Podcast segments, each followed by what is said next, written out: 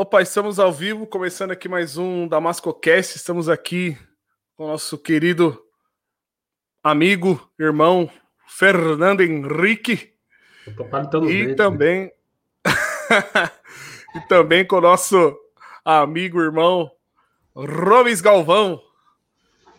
Grande Robes Galvão! Só Jesus e... na causa. É legal que se esse, o fone dele, ele tá lembrando o, o cara que a gente tá fazendo referência, né? Que é o, o Galvão, né? O Robes! Isso, é só que é da África. Essa é pobre também. Pobre.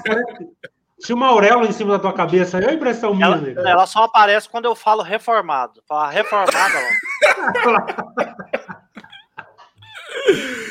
e aí, meu irmão? Se apresenta, se apresenta aí para nossa audiência te conhecer, para a galera saber quem que é o Holmes, de onde ele vem, para onde ele está indo.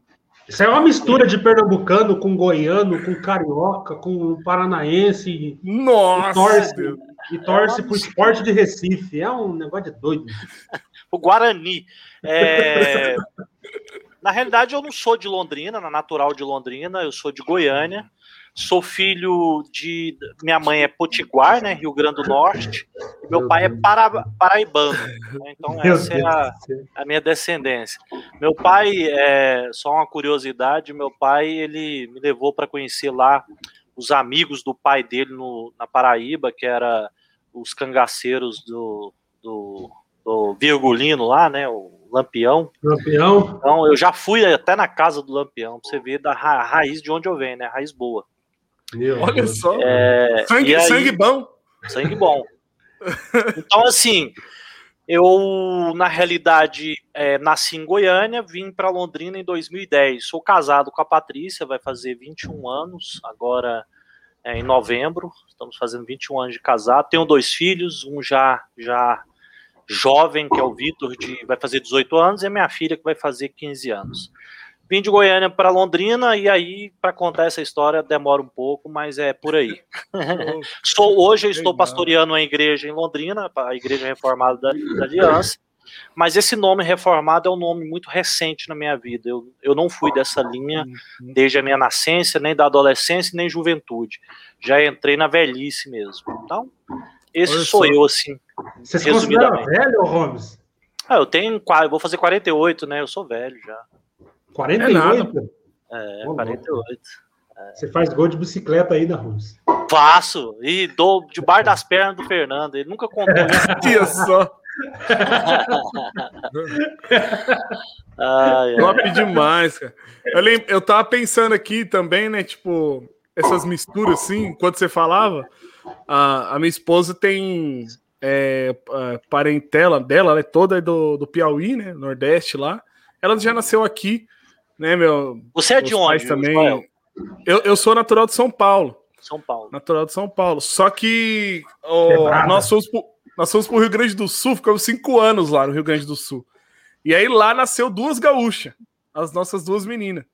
Então é uma mistura também, de gaúcho com paulista, com nordestino. É, o maior desafio é a mistura cultural, né?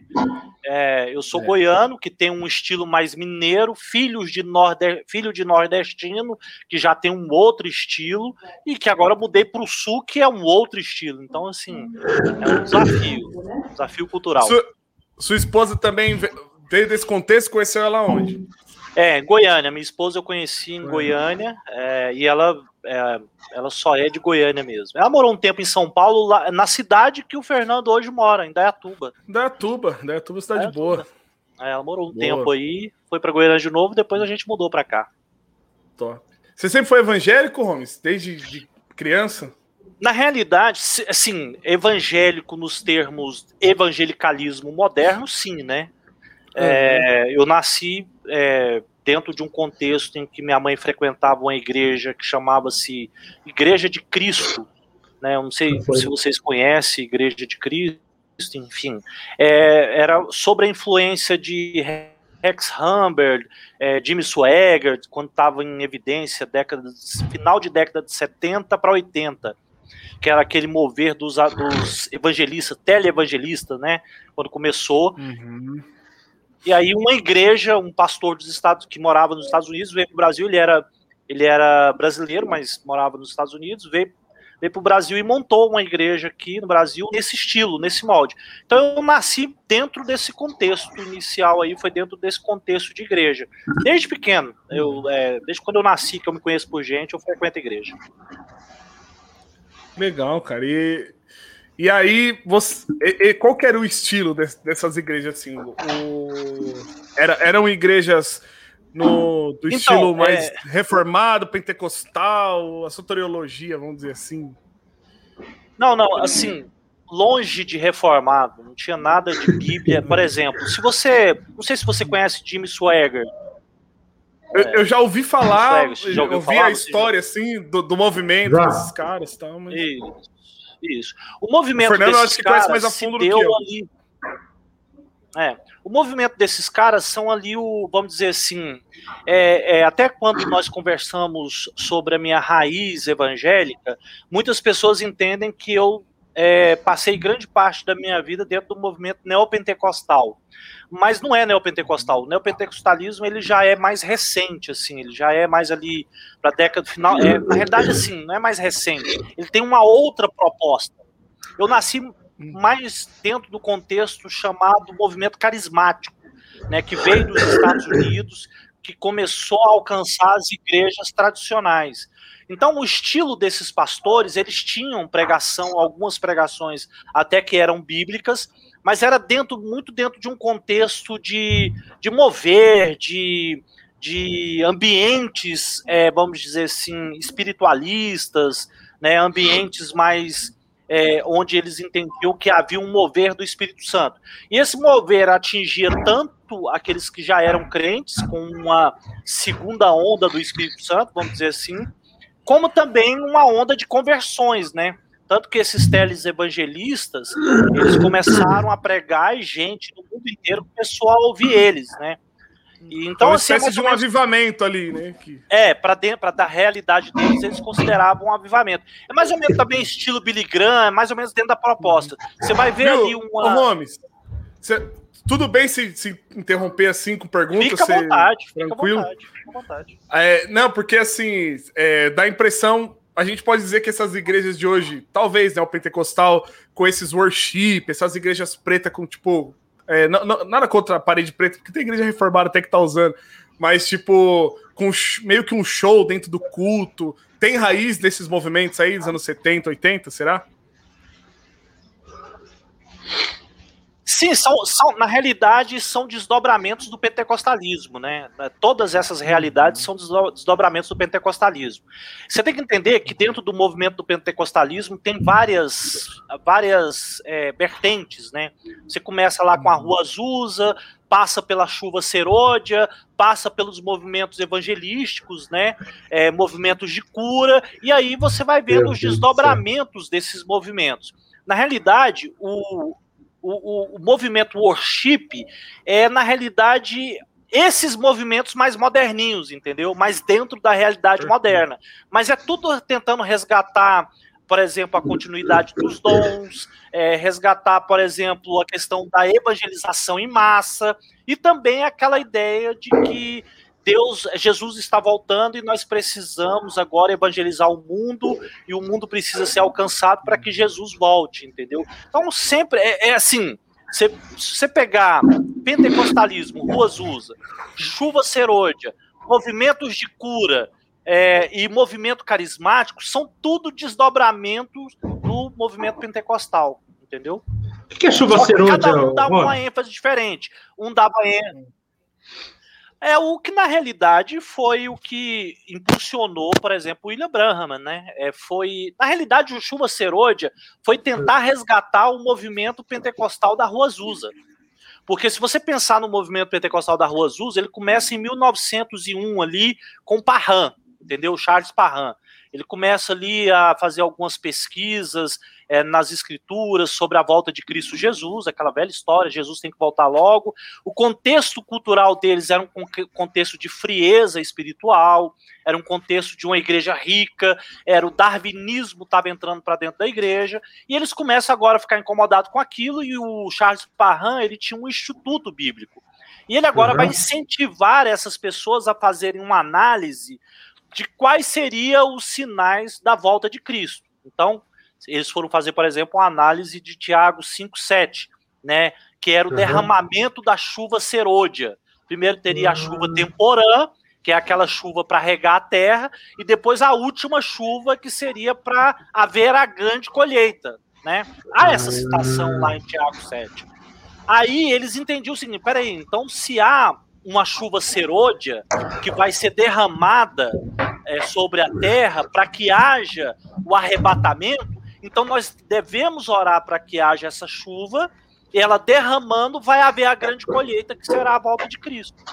Então, o movimento pentecostal ele nasce dentro dessa perspectiva. Quando chega em 1948, a chuva serôdia, que aí já é dado o nome chuva serôdia, é o resgate dessa chuva que não veio nos tempos para trás, né? Que na realidade, a colheita que não veio nos tempos para trás, porque eles achavam que houve lá aquele movimento pentecostal, mas eles esfriaram.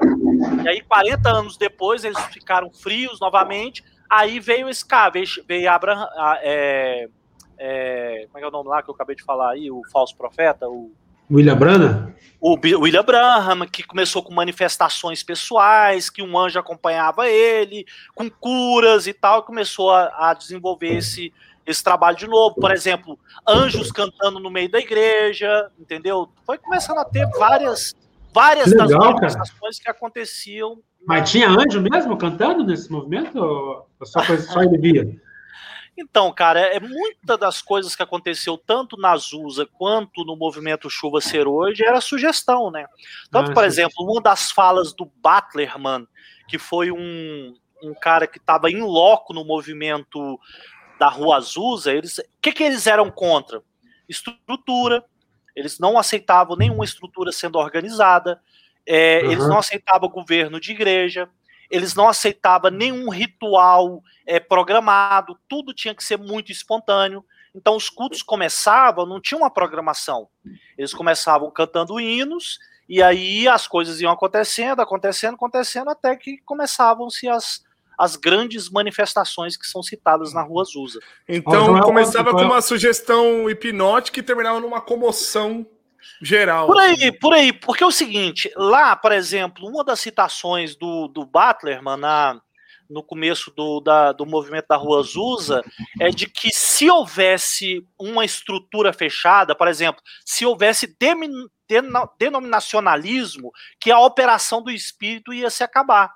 E na realidade, foi no movimento Chuva Serôdia, em 1948, que eles atribuíram ao fato da Rua Azusa ter virado Assembleia de Deus, é, Evangelho Quadrangular, a CCB. Congregação né, Cristã no Brasil. Congregação Cristã. Eles atribuíram a estruturação daquele movimento que eles viveram, que era totalmente informal, sem nenhuma é, sem nenhuma hum. estrutura humana, sem nenhuma. Tanto é que a CCB não tinha isso em 1910, quando começou. Era, os cultos eram feitos em casas, não tinha denominação, eles se reuniam. E aí, segundo relatos, eles tiveram que se organizar juridicamente falando, Isso. porque estava lotando as casas e os bombeiros iam, iam impedir eles. os. Toda os a realidade, a Assembleia de Deus foi assim, o Evangelho Quadrangular foi assim. Então, assim, eles uhum. começaram a se estruturar e a galera do movimento Chuva Serô de 1948 entendeu o seguinte: peraí, eles institu institucionalizaram o movimento. Então, por isso que esfriou. Então, vamos resgatar novamente, entendeu? Uhum. E aí foi isso. Isso aconteceu em 1948, isso aconteceu em 1960 para 70 com o movimento carismático. E isso aconteceu com o worship também, tá vendo? Que é tudo desdobramentos. E eles sempre vão bater na mesma tecla, que é buscar o Espírito Santo para que haja um derramamento. Esse derramamento vai haver capacitação para evangelização. A evangelização em massa vai haver, é, vai agora faz, fazer com que Cristo faça a grande colheita, entendeu? E aí ah. a gente tem a base do Descende. E aí você tem a base do Descende, que é de onde era a minha raiz que era esses grupos aí de worship, que é o que eu toquei com esses caras, é, com grandes artistas desse mundo worship aí, entendeu? Você, você então você entrou nesse movimento aí ou como é que você entrou nisso? Como é que você foi entrar de cabeça nesse negócio? Esses, é, no movimento worship, que hoje eles chamam de worship, né? É, hum. eu entrei. Que, quando você falava, eu sentia mesmo um arrepio, um negócio diferente quando você falava, Romus. Agora eu tô entendendo. Você sentiu? Então, ó, ó Luizinha. Ó, Luizinha. Então. Na realidade, é, deixa eu só contextualizar. Quando eu me entrei na minha pré-adolescência para adolescência, eu não sei se vocês conhecem muito a história de Goiânia. Goiânia foi responsável por um dos maiores movimentos que houve da igreja moderna em termos de, de, de várias denominações sendo, sendo abertas e de várias conversões de jovens. Isso aconteceu dentro do contexto das comunidades. Por exemplo, antes da década de 80, não existia comunidades evangélicas. As comunidades, elas começaram a nascer a partir do momento que o movimento carismático veio para o Brasil, que era o movimento dessa continuidade dos dons entrando para dentro das igrejas tradicionais, presbiteriana, batista, essas igrejas mais tradicionais. Então esse movimento começou a rebanhar pastores, né, do mundo tradicional aí, reformado e tudo, que era um, Agora, que era um movimento de, ação, de ações do espírito, né? Diga. até um amigo nosso que participou da live retrasada, o Marcos, ele, ele conheceu o evangelho numa quadrangular e o pastor era presbiteriano. Aí você falou então, isso, eu lembrei. É, então hum. isso foi o efeito do movimento carismático. Lá em Goiânia, começou com, por exemplo, dois pastores, que é o Robson Rodovalho e César Augusto. Eles começaram juntos e formaram a comunidade. Por isso que o nome comunidade, porque eles não queriam título. Então, comunidade evangélica. Deus, aí eles entendem que Deus começou a fazer esse movimento no meio das universidades, no meio das escolas, e a ênfase era a música, que é o coinonia, louvor e adoração. Daí nasceu Ludmila Feber, Kleber Lucas, Alda Célia, e eu estava no meio desse grupo, desse povo, entendeu? Eu praticamente nasci dentro, é, na minha adolescência, eu nasci dentro desse contexto, né, é, do evangelicalismo moderno. Aí eu fiquei por um tempo dentro desse contexto, e todo movimento, esses movimentos, eles têm um auge, depois eles caem, que aí começa a crescer demais, aí tem briga, aí há muitos rachas, e aí ele vai começa a debandar. Aí eu comecei a ficar meio chateado com aquilo, eu fui para uma igreja que era resquício desse movimento, que era a Luz para os Povos. E como eu sempre fui músico, lá eu me tornei diretor do Ministério de Música. Era uma igreja muito grande, ela tinha 3 mil, é, 3 mil membros. Eu me tornei diretor, tipo um pastor né, do Ministério de Música. E aí foi aí que eu, eu conheci o David Keelan, né? Eu fui num evento, não sei se você já ouviu falar no David Keelan. Já, eu, eu já trabalhei com a fonoaudióloga dele. Isso, então, aí eu conheci o David Keelan, Aí o David Killer me chamou, só para resumir, me chamou para tocar com ele. E aí, na época, também tinha um grupo chamado Ouvir e Crer. Comecei também, to também tocar com esse grupo Ouvir e Crer, que era tudo dentro de um contexto. E em 2000 começou a ressurgir um novo movimento é, de worship, né? Que é o, os adoradores extravagantes, na, na realidade, eles chamavam. Esses adoradores adoravam por três, quatro horas seguidas. Então, uma música durava 45 minutos. E era Meu sempre Deus. essa coisa do estímulo, né? E como eu era músico, eu comecei a viajar com esse cara, comecei a viajar com o David Killa.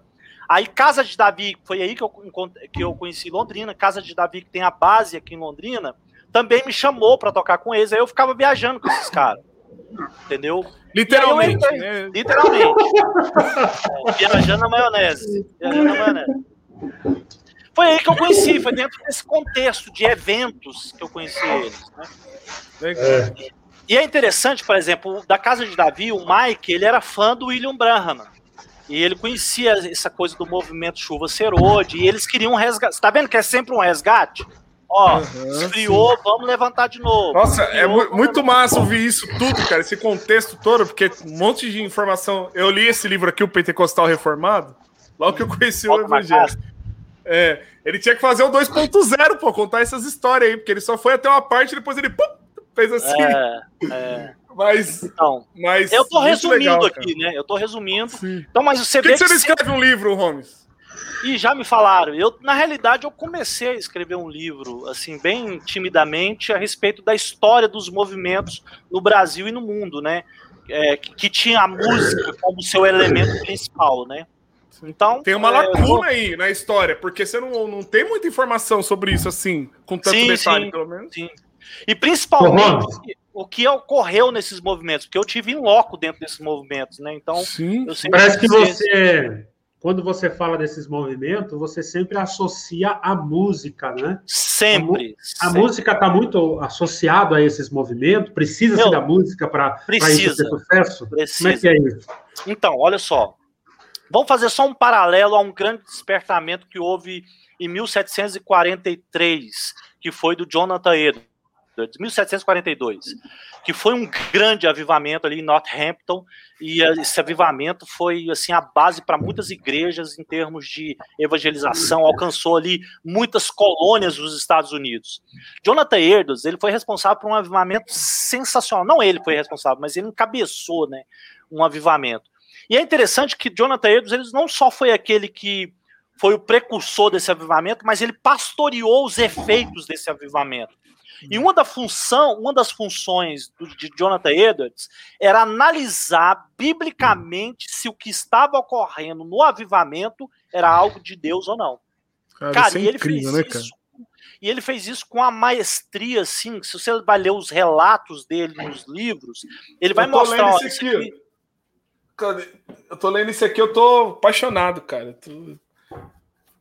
Afeições religiosas. É, pô, afeições é. religiosas demais, demais. Isso é, tudo Jonathan Edwards é muito bom. Jonathan Edwards tem uma perspectiva de cosmovisão cristã que todos tinham que ler.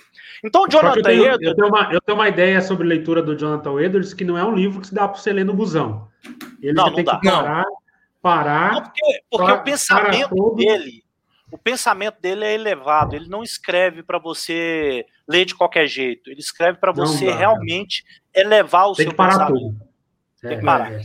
Então, por exemplo, Jonathan Edwards, o que foi a base, por exemplo, não só Jonathan Edwards, mas George Whitfield, desses avivamentos que aconteceu nas colônias dos Estados Unidos, era o quê? Arrependimento, entendeu? Era quebrantamento no sentido de você vai para o inferno se você não se arrepender era no meio de uma palavra, não tinha música, não tinha piano, não tinha violão, não tinha nada. Por exemplo, Jonathan Edwards, quando, quando ele escreve o manuscrito da sua palavra, Pecadores na mão de um Deus irado, que não sei se vocês sabem, Jonathan Edwards era um cara que ele não tinha nenhuma nenhum carisma no púlpito. Ele não tinha carisma. Ele era um ah, cara é? que ele pregava olhando, ele pregava olhando para o manuscrito. Ele praticamente lia o manuscrito dele entendeu? Nossa. Diferente do George Whitfield. George Solano Portela. Hã? é o Solano Portela, o cara que você vai lá. Espero que ele não ouça isso. Espero também. Nossa, imagina... eu sempre ouvi falar que Edwards tinha uma. Ele talvez foi um precursor de uma espécie de uma eloquência, não no sentido de. Não. Não. George Whitfield, sim. Você tem uma noção, uhum. George Whitfield ele tinha uma eloquência tão extraordinária que ele arrastou ninguém mais, ninguém menos do que Franklin, é, Benjamin Franklin. Benjamin Franklin foi um dos que mais escreveu sobre as palavras de, Jonathan, de, de, de George, Whitfield. Diferentemente de Jonathan Edwards, Jonathan Edwards só vivia dentro do quarto, cara. Jonathan Edwards tinha uma dificuldade de relacionar com as pessoas terrível, ele era muito tímido. Então, tudo pra ele... Hã?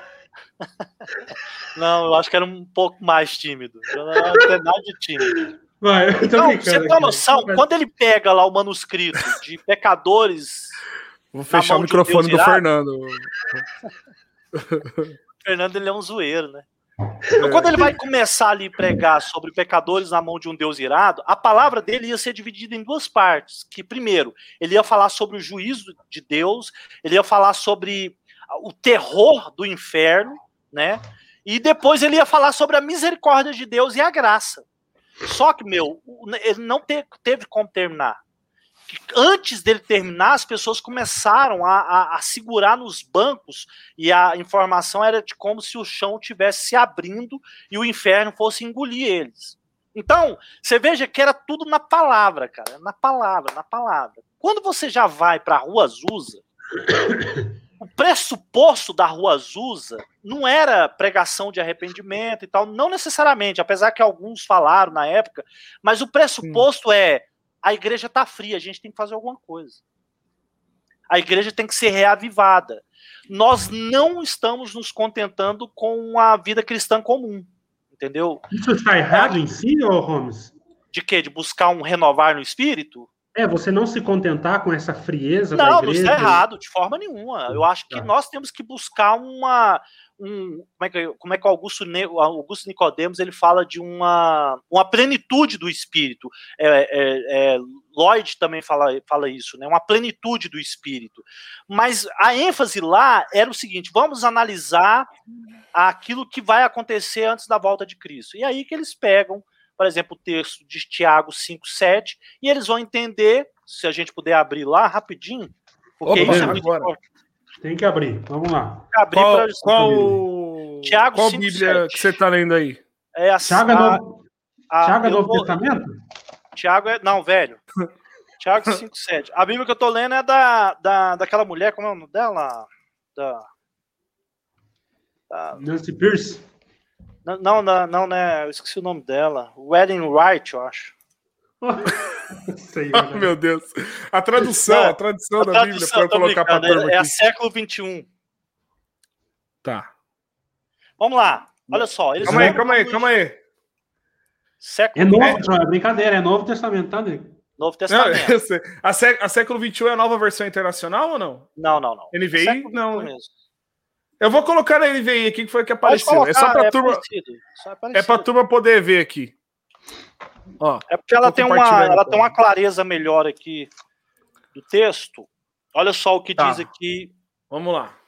Olha só. O texto diz o seguinte: Tiago 5, versículo 7. Portanto, irmão, sede pacientes. Olha só. Não esquece essa palavra. Quer abrir aí primeiro? Tá, já tá aí, né? Aí, Presta aí. atenção nessa palavra, pacientes. Uhum. Agora veja, qual que é o contexto do livro de Tiago?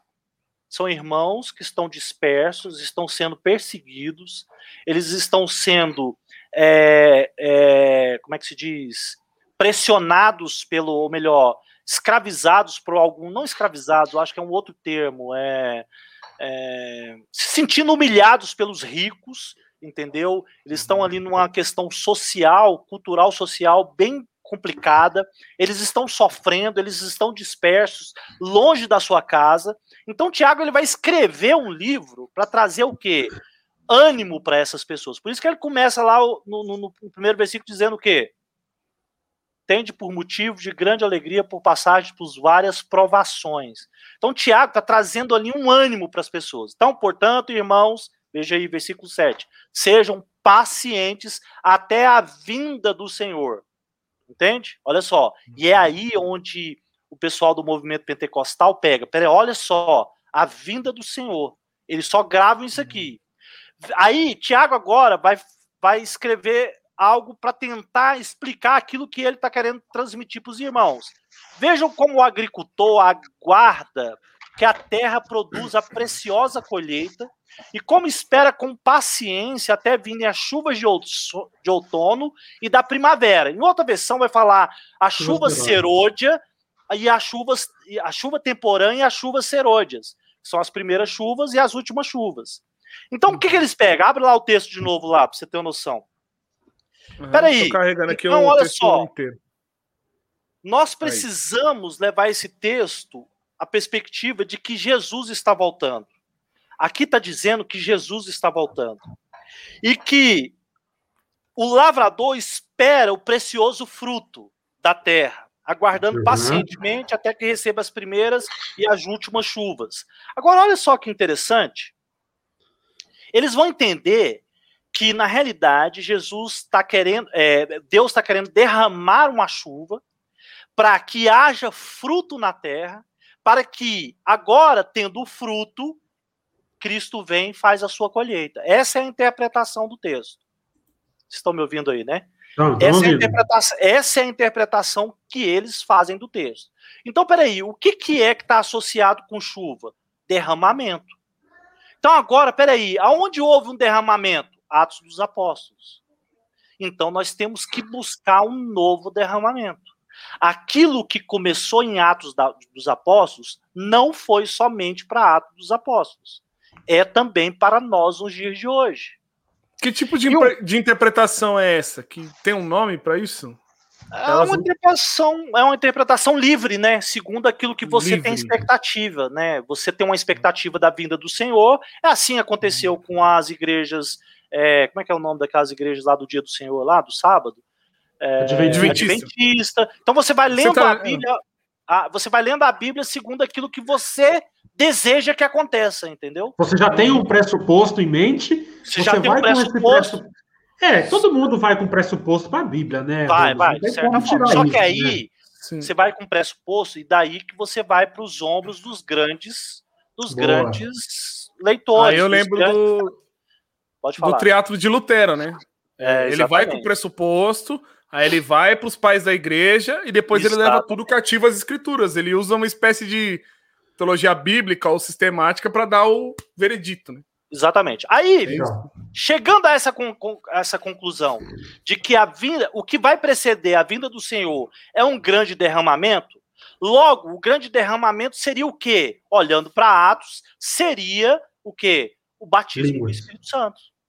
Não, eles não chegaram nas línguas ainda. Não chegaram nas línguas. Chegaram, ah. eles estão só. Não, vai ser o batismo com o Espírito Santo. Um derramar certo. do Espírito Santo.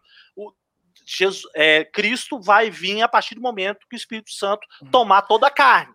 Aí eles vão essa, lá para Essa Joel. parte do, do verso 8 fica né, bem claro isso, né? Para fixar a ideia deles, né? Pois a vinda do Senhor está próxima. Está próximo, exatamente. Uhum. O verso 8 vai dar ainda mais ênfase para aquilo que eles estão crendo. Uhum.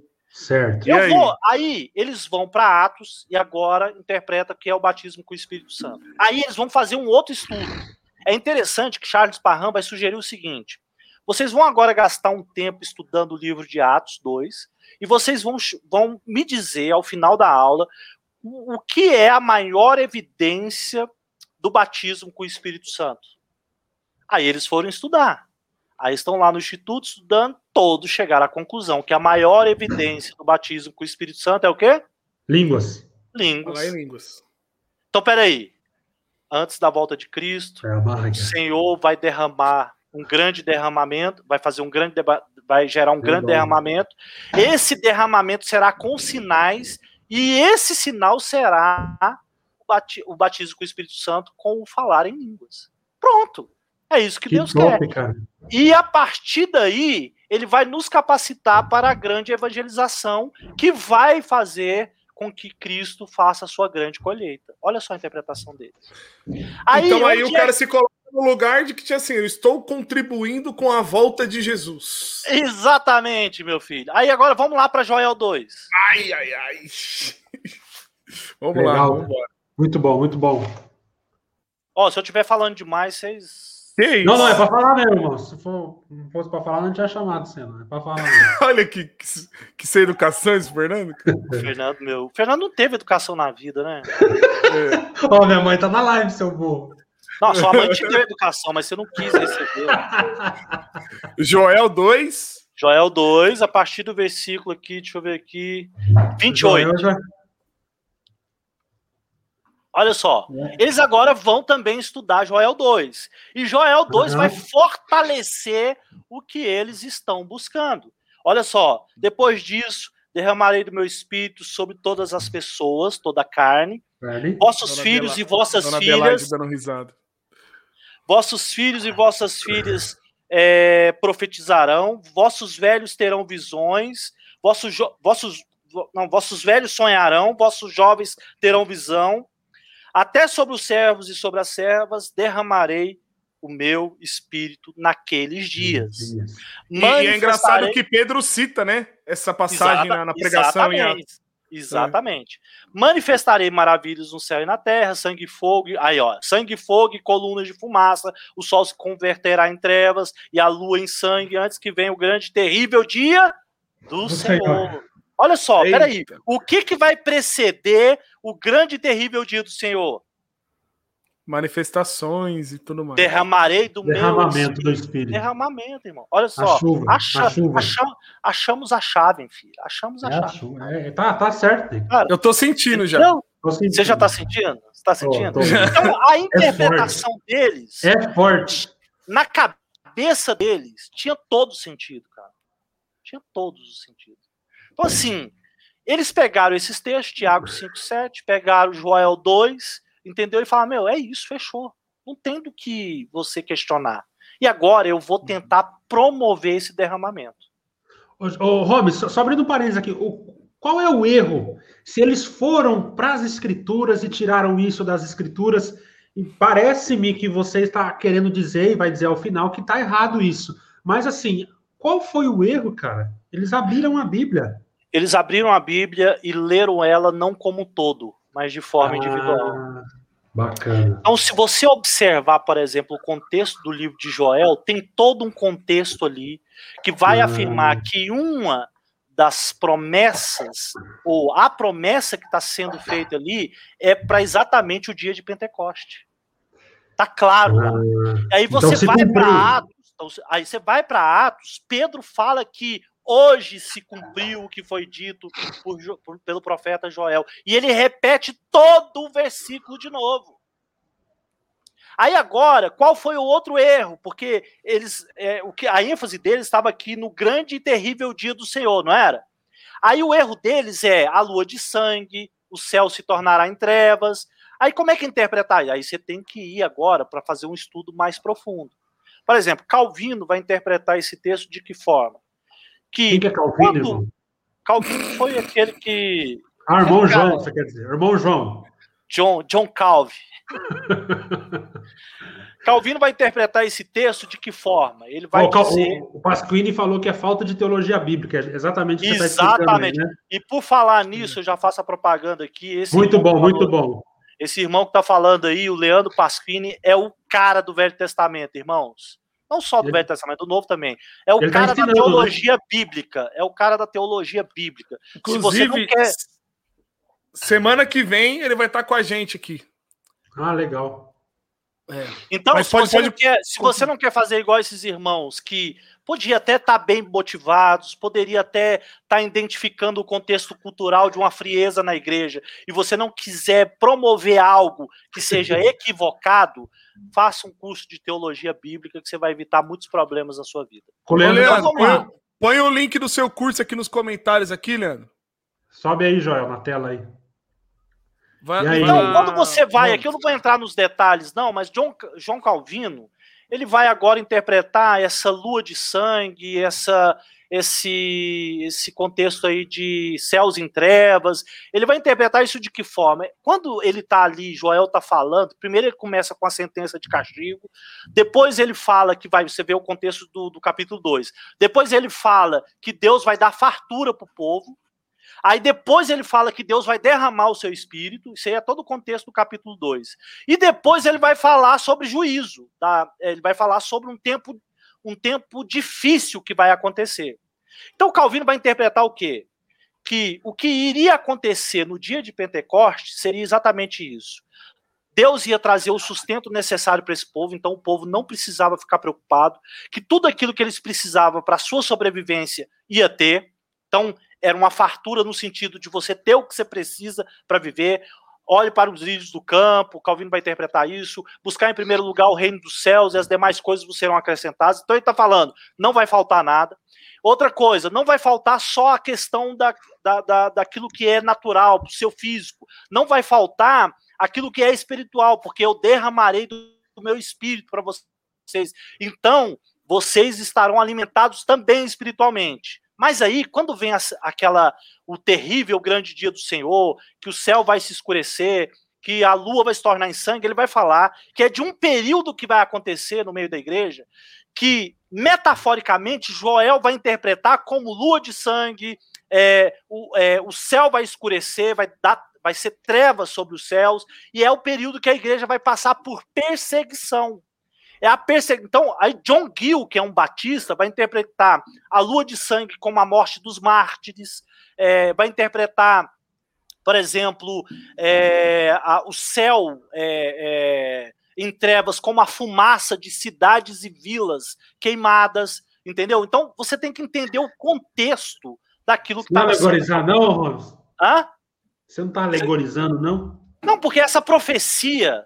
É uma alegoria? Joel, não, essa profecia de Joel, ela é pro, pro dia de Pentecostes. Se é. você se você for pegar ela como literal, e eu acho que tem irmãos que vão é, o Pasquim possivelmente ele vai entender isso. É, é, é literal. Né? É, possivelmente, e é uma linha que vai acontecer no futuro, que o, a lua vai se tornar em sangue, o céu se escurecerá. Mas eu peguei tanto um que é mais linha reformada, quanto um que é batista, e os dois eles dão a mesma interpretação.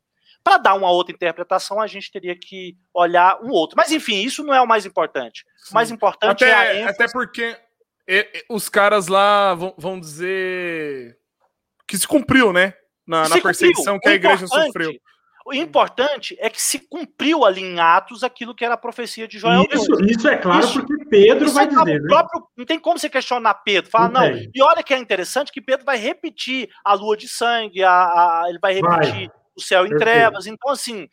Ele não para na metade. Né? Oh, o Pasquini interpreta como já aconteceu e ainda não aconteceu. Tipo, já e ainda não, entendeu? Pode ser uma, uma possibilidade. Pode ser uma possibilidade também. Mas o mais importante é que o que os pentecostais interpretaram não é a teologia bíblica que deveria ter sido.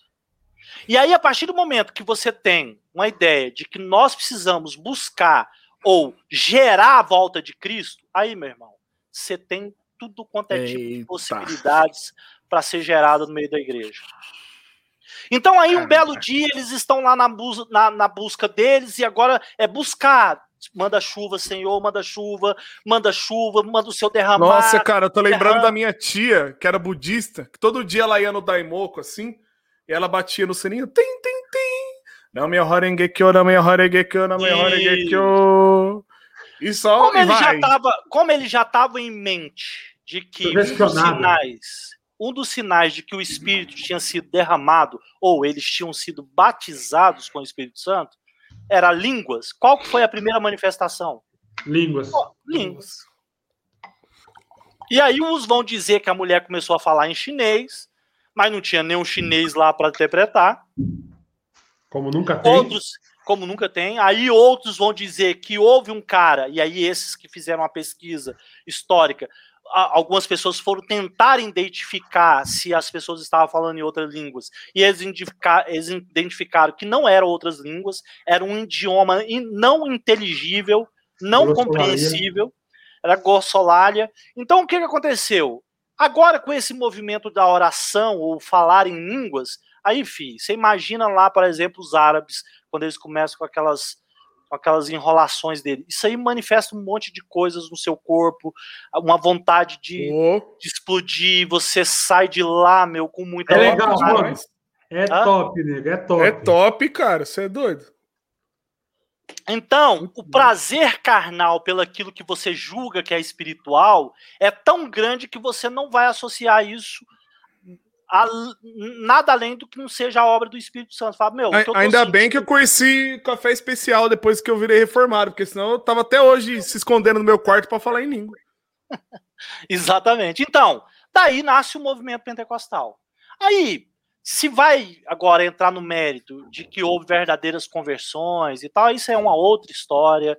Se Deus usou da ignorância de alguns, porque em muitos momentos existia a palavra de Deus pregada e Deus não limita a palavra dele ao movimento reformado, calvinista.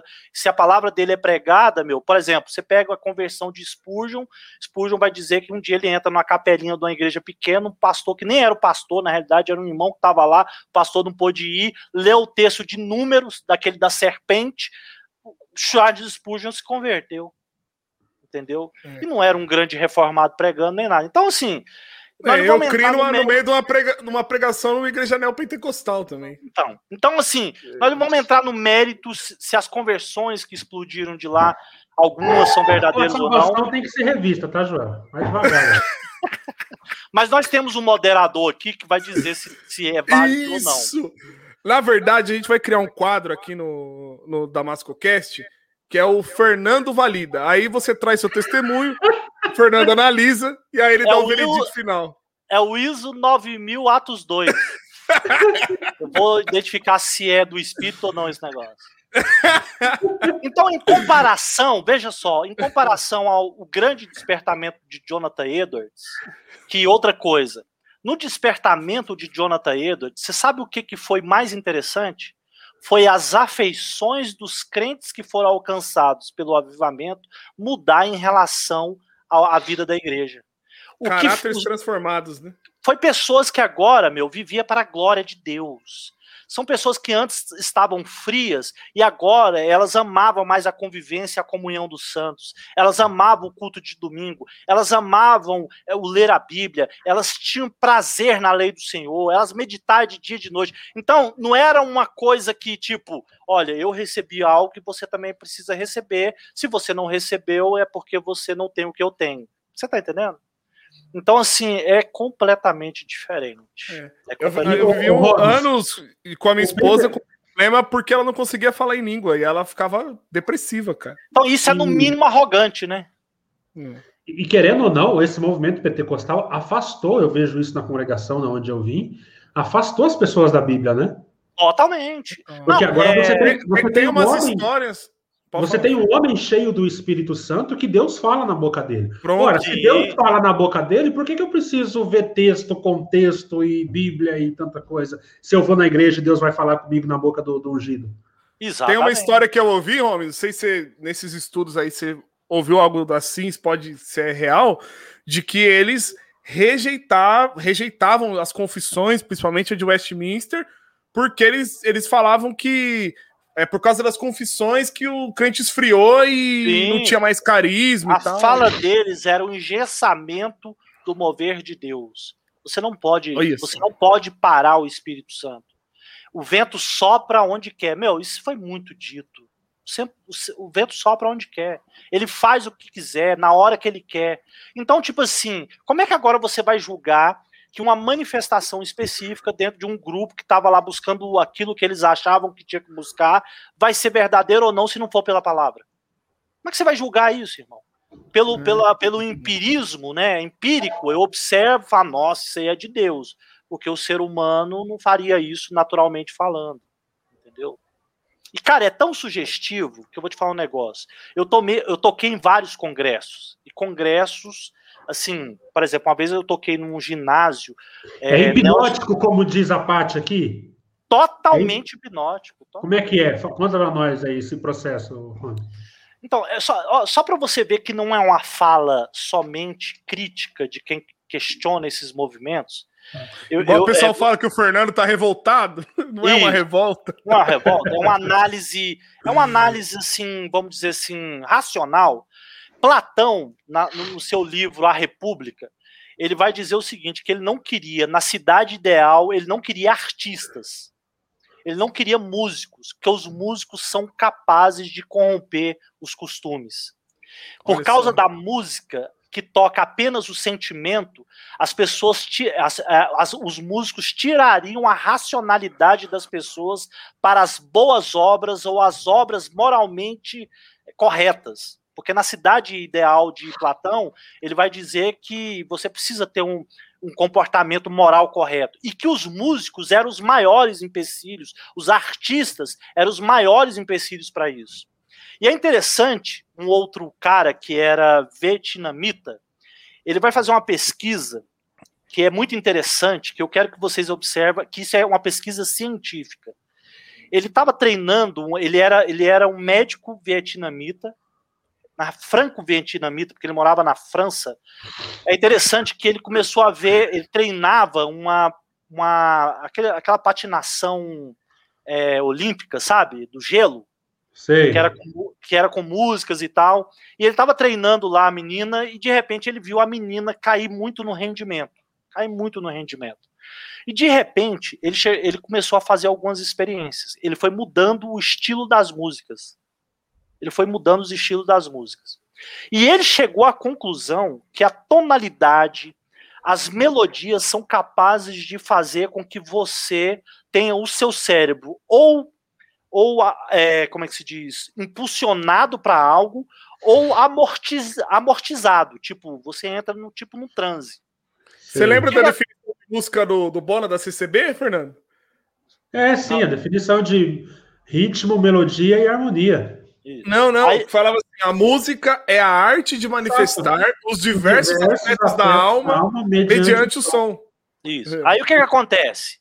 ele percebeu que as músicas estavam melodic, melodicamente fracas para a menina dançar. E como os ritmos uhum. é, de patinação olímpica eles são muito precisos, ela precisava ouvir coisas que fossem precisas. Aí ele começou a colocar para ela é, as músicas de Bach, de Beethoven, e ele começou e ele começou a ver um rendimento absurdo nela. Aí ele começou a se aprofundar nesses assuntos e aí ele foi avaliar o som de tambores, o som de harpa, o som de, de violões. Ele foi avaliar vários sons e melodias e ele chegou à conclusão que quanto menos é, ou melhor, quanto mais repetição melódica tinha numa música, mais a mente ficava inativa e o corpo começava a produzir coisas que não tinha nada a ver, entendeu? Que ele perdia o domínio do corpo. Aí ele vai fazer um, uma referência, por exemplo, às músicas de batida para nossa realidade, é tipo funk. Essa música batendo na sua cabeça o tempo todo, ela vai fazer com que o seu cérebro seja apagado. E quando o seu cérebro é apagado, você começa a fazer coisas que você não faria se você estivesse raciocinando. Por isso, quando você vai para uma favela, Caraca, você vai ver muitas pessoas faz, tendo relação sexual é, publicamente, você vai ver mulheres dançando de um jeito que jamais elas dançariam no meio de pessoas clássicas, entendeu? Jamais elas fariam isso. E o que, que provocou isso? Essa inércia da mente, da incapacidade de raciocinar. Agora vamos trazer isso para a realidade evangélica. É o tema, é o tema da primeira arte do Brasil paralelo, isso aí. Então, vamos trazer para a realidade evangélica. Você vai para dentro de um ambiente. Onde... Coitado do Brasil Paralelo, perto desse podcast, cara. é Boa, João. Não ia nem ter citado esses caras aqui. Ó, o Joel, você, Joel não gosta do Brasil Paralelo. É nada.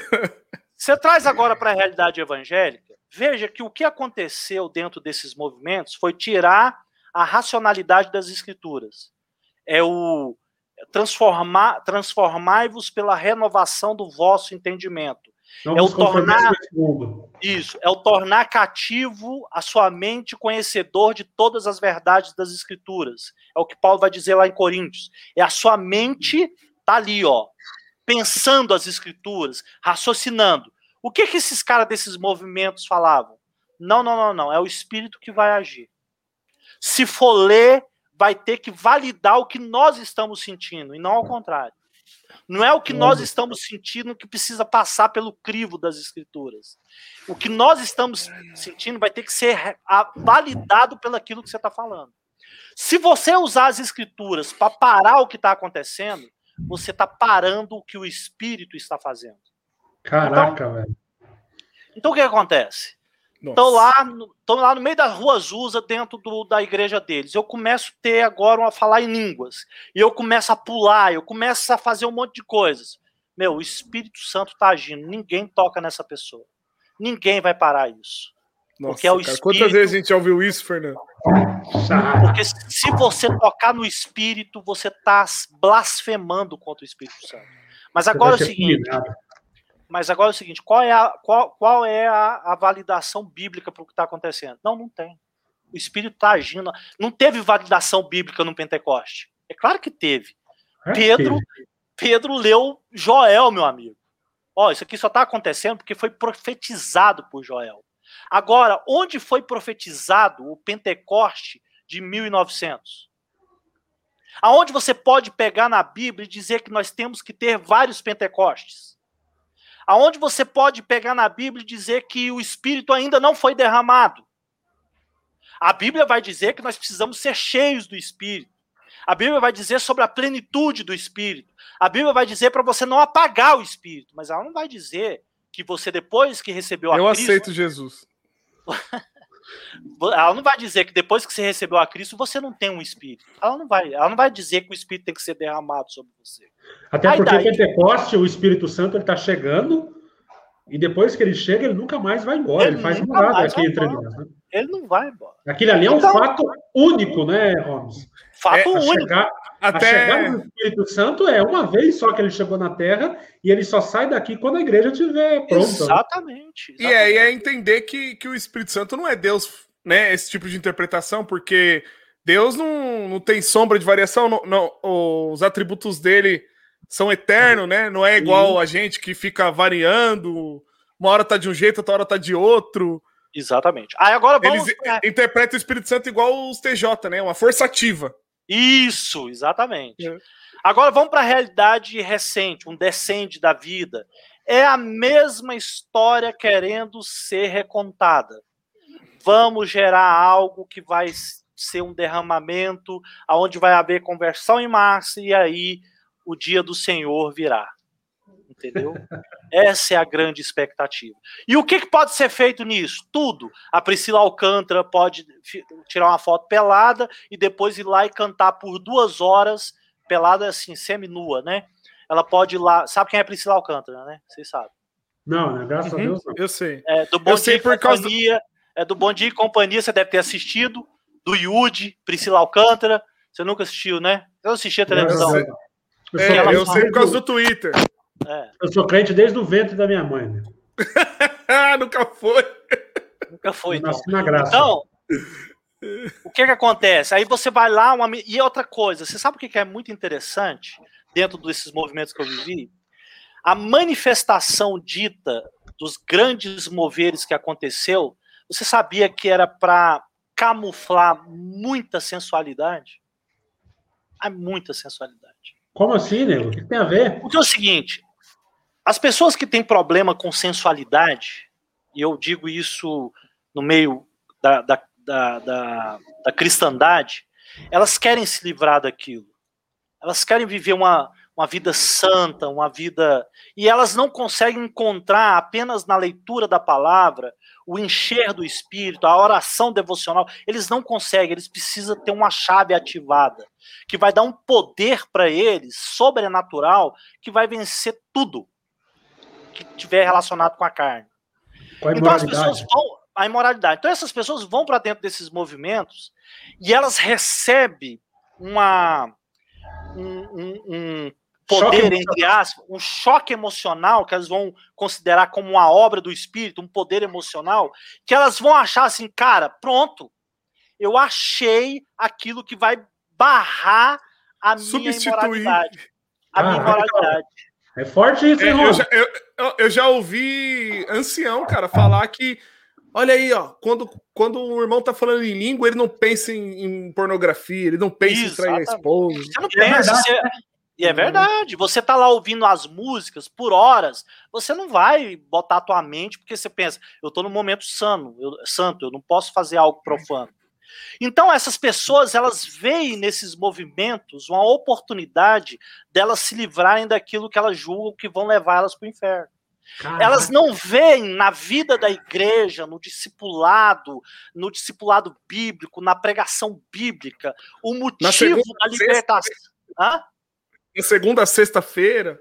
Isso, eles, elas não veem isso, a motivação e a promessa de Cristo de que nós poderíamos dominar a nossa carne e fazer morrer o velho homem. Eles precisam de algo mais. E é por isso que esses movimentos vivem lotado. E digo mais, é por isso que logo após o recuar desse movimento, a explosão de homossexualidade, a explosão de adultério, a explosão de divórcio é, verdade. é enorme, velho. É enorme. Porque eles eram sustentados por algo carnal e não espiritual. Caraca, forte, hein, meu? Entendeu? E foi isso, foi o que eu mais vi no meio que eu andei. Tá, então, daí? Por que, que você entrou nisso? Você entrou também nessa vibe aí? Não, eu vivia uma vida completamente moral. Eu, quero, eu era. Ah. Eu quero saber exatamente nesse ponto aí eu quero ouvir o que que, como que foi que você conheceu o evangelho, o que que isso impactou na sua vida. Quero ouvir, mas é só um comentário assim muito triste, né, que eu ouvia falar ainda quando eu estava ainda lá na, na CCB, que tinha uma reunião da mocidade e na CB era igualzinho, só que a diferença é esse, esse transe hipnótico era feito com música clássica. Essa é a diferença. Junto das reuniões da mocidade. Não, meia aí... clássica, né? Meia clássica. Meia clássica, né? É, tá longe é, de ser uma Vai, vai, tá bom, vai. É, vai e, e, e, aí, cara, tinha reuniões da mocidade, assim, com 3 mil pessoas, como por exemplo em Cabreúva, no Bonfim, que os, os porteiros relatavam, cara, que quando terminava a reunião, eles iam saindo assim para fazer, limpando o pátio da igreja em volta, eles iam recolhendo camisinha, cara. Em torno da, perto de árvore, no, nas, nas, nas, laterais da igreja, depois de uma reunião da mocidade, Fernando, com mais de 3 mil pessoas. É, é cara, exatamente isso, Joel. Você sabe o que, que me fez sair desse movimento? Primeiro. Agora eu quero ouvir.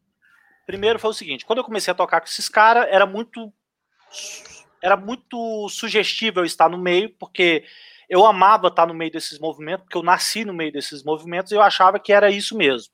Que a gente tinha que se santificar, pregar o evangelho, fazer um monte de coisa para ter um derramamento e Jesus voltava. Eu cria nisso. Eu não, eu não criei mais nada, eu cria somente nisso entendeu? Eu não li Alcançar o número dos escolhidos, né?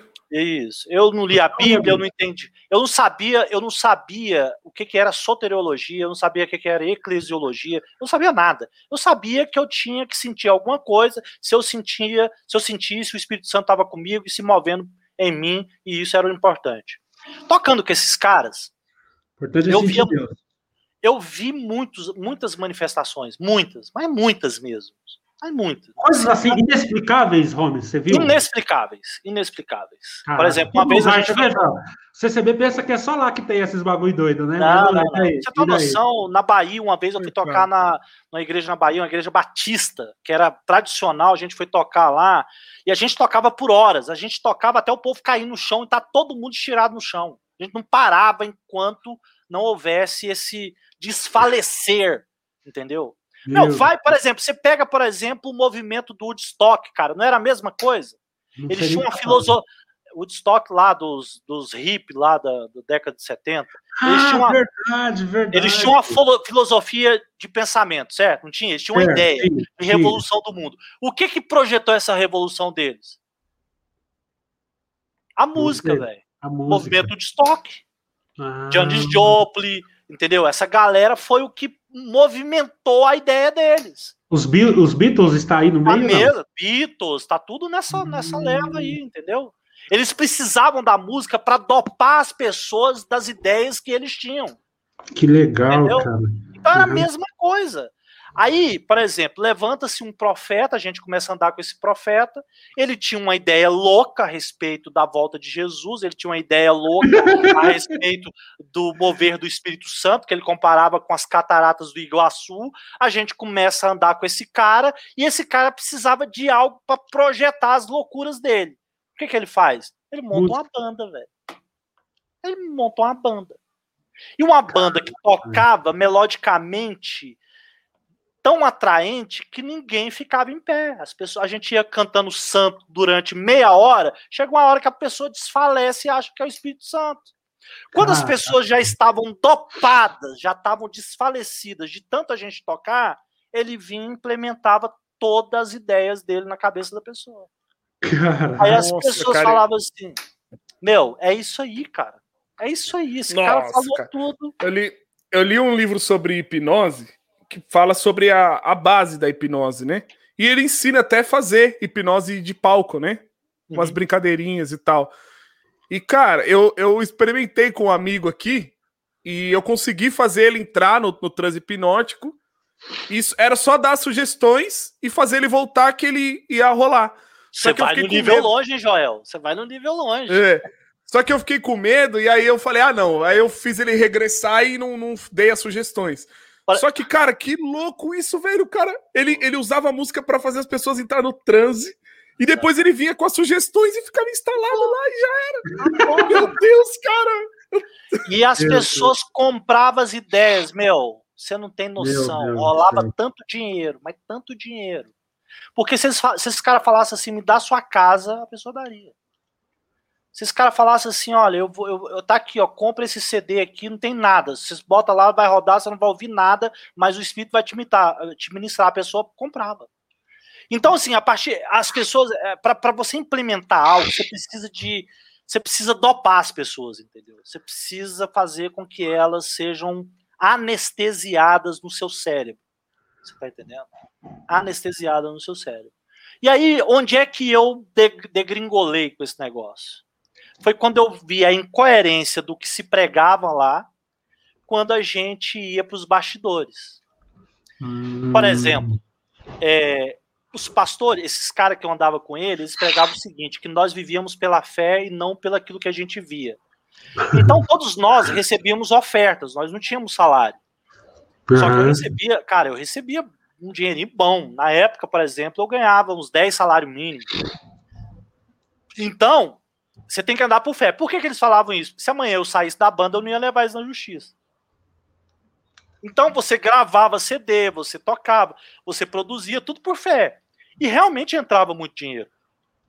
Aí, quando a gente ia tocar nos lugares, a gente dependia das ofertas. Aí o que acontecia? A gente chegava lá, a gente fazia todo o trabalho que tinha que fazer durante três dias.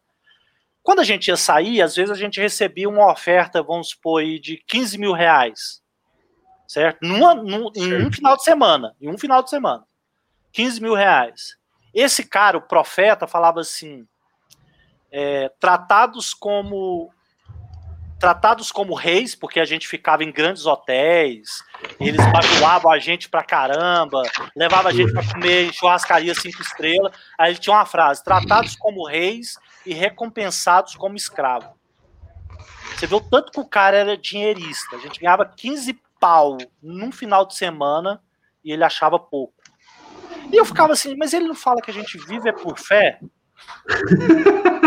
Uma outra coisa, uma outra coisa, a vaidade, meu. Os caras eram vaidosos, de um tanto, mais de um tanto, mais de um tanto, filho.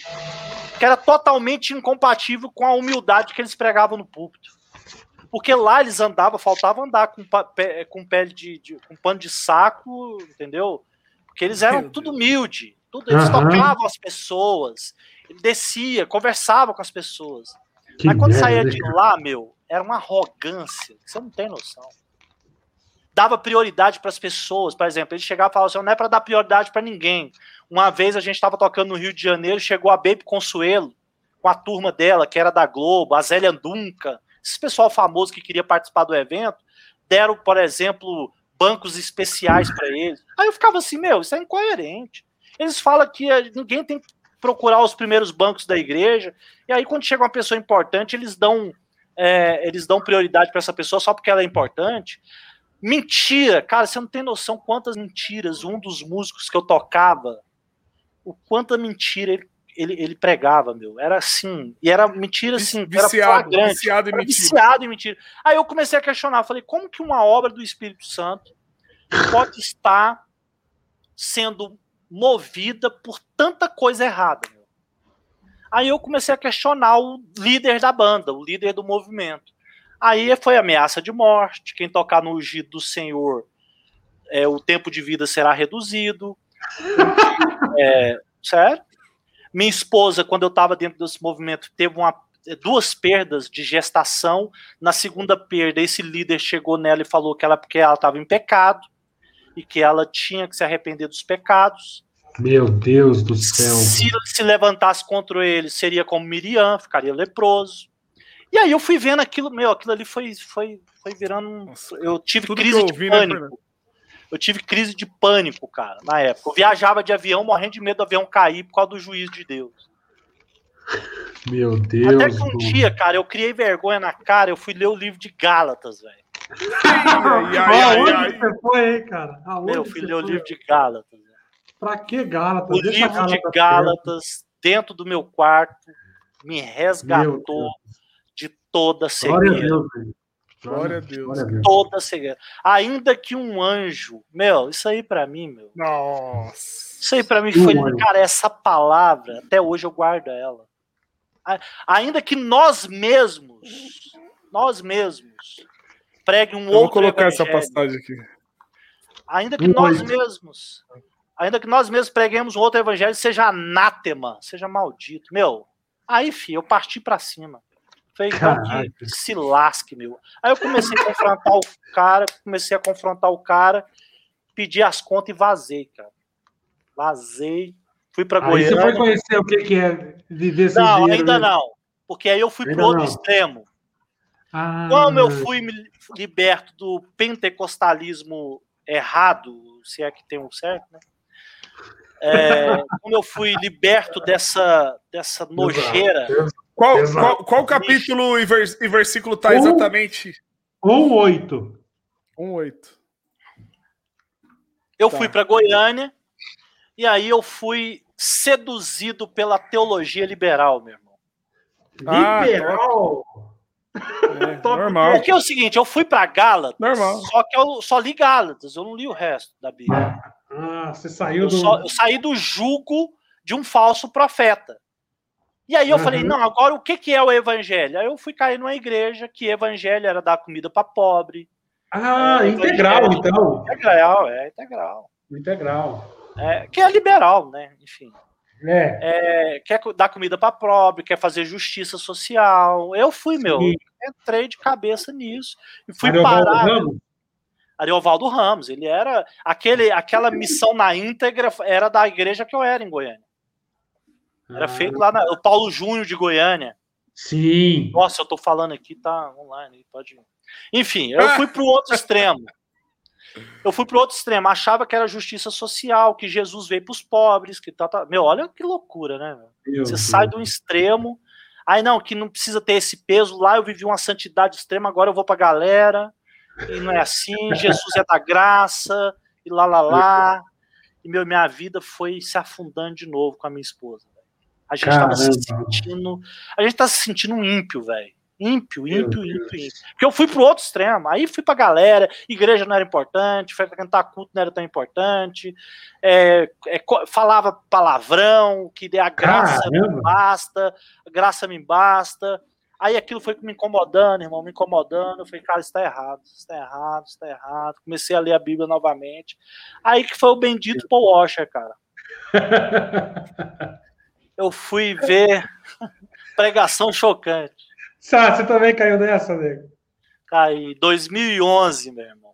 Que beleza. Fui ver pregação chocante. Eu falei, misericórdia, tá tudo errado. Aí em 2012 falaram que Paul Walsh ia estar na Conferência Fiel. Meu, eu juntei todas as minhas moedas e fui pra Conferência Fiel com a minha família inteira. Aham. Você tem uma noção? Eu não queria nem na eleição, eu era contra a eleição, calvinismo, eu queria matar todo mundo. Você podia matar. Deus É, eu não. podia. Chego lá, meu irmão. Eu Boa, chego boa. lá. Eu chego na Conferência Fiel, um cara chamado Steve Lauso, meu irmão.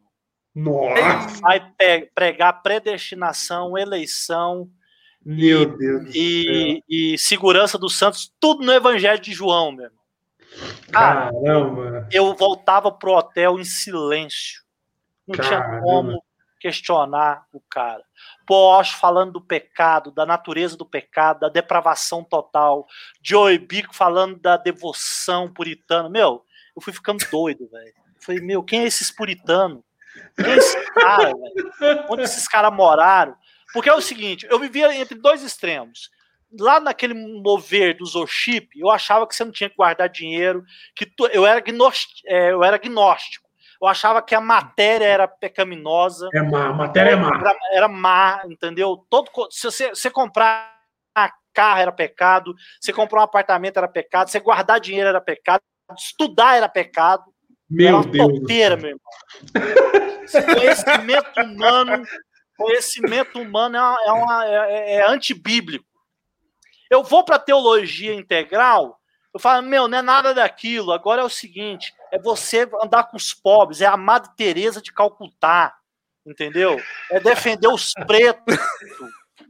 Martin Luther King, eu mudei minha Bíblia, velho.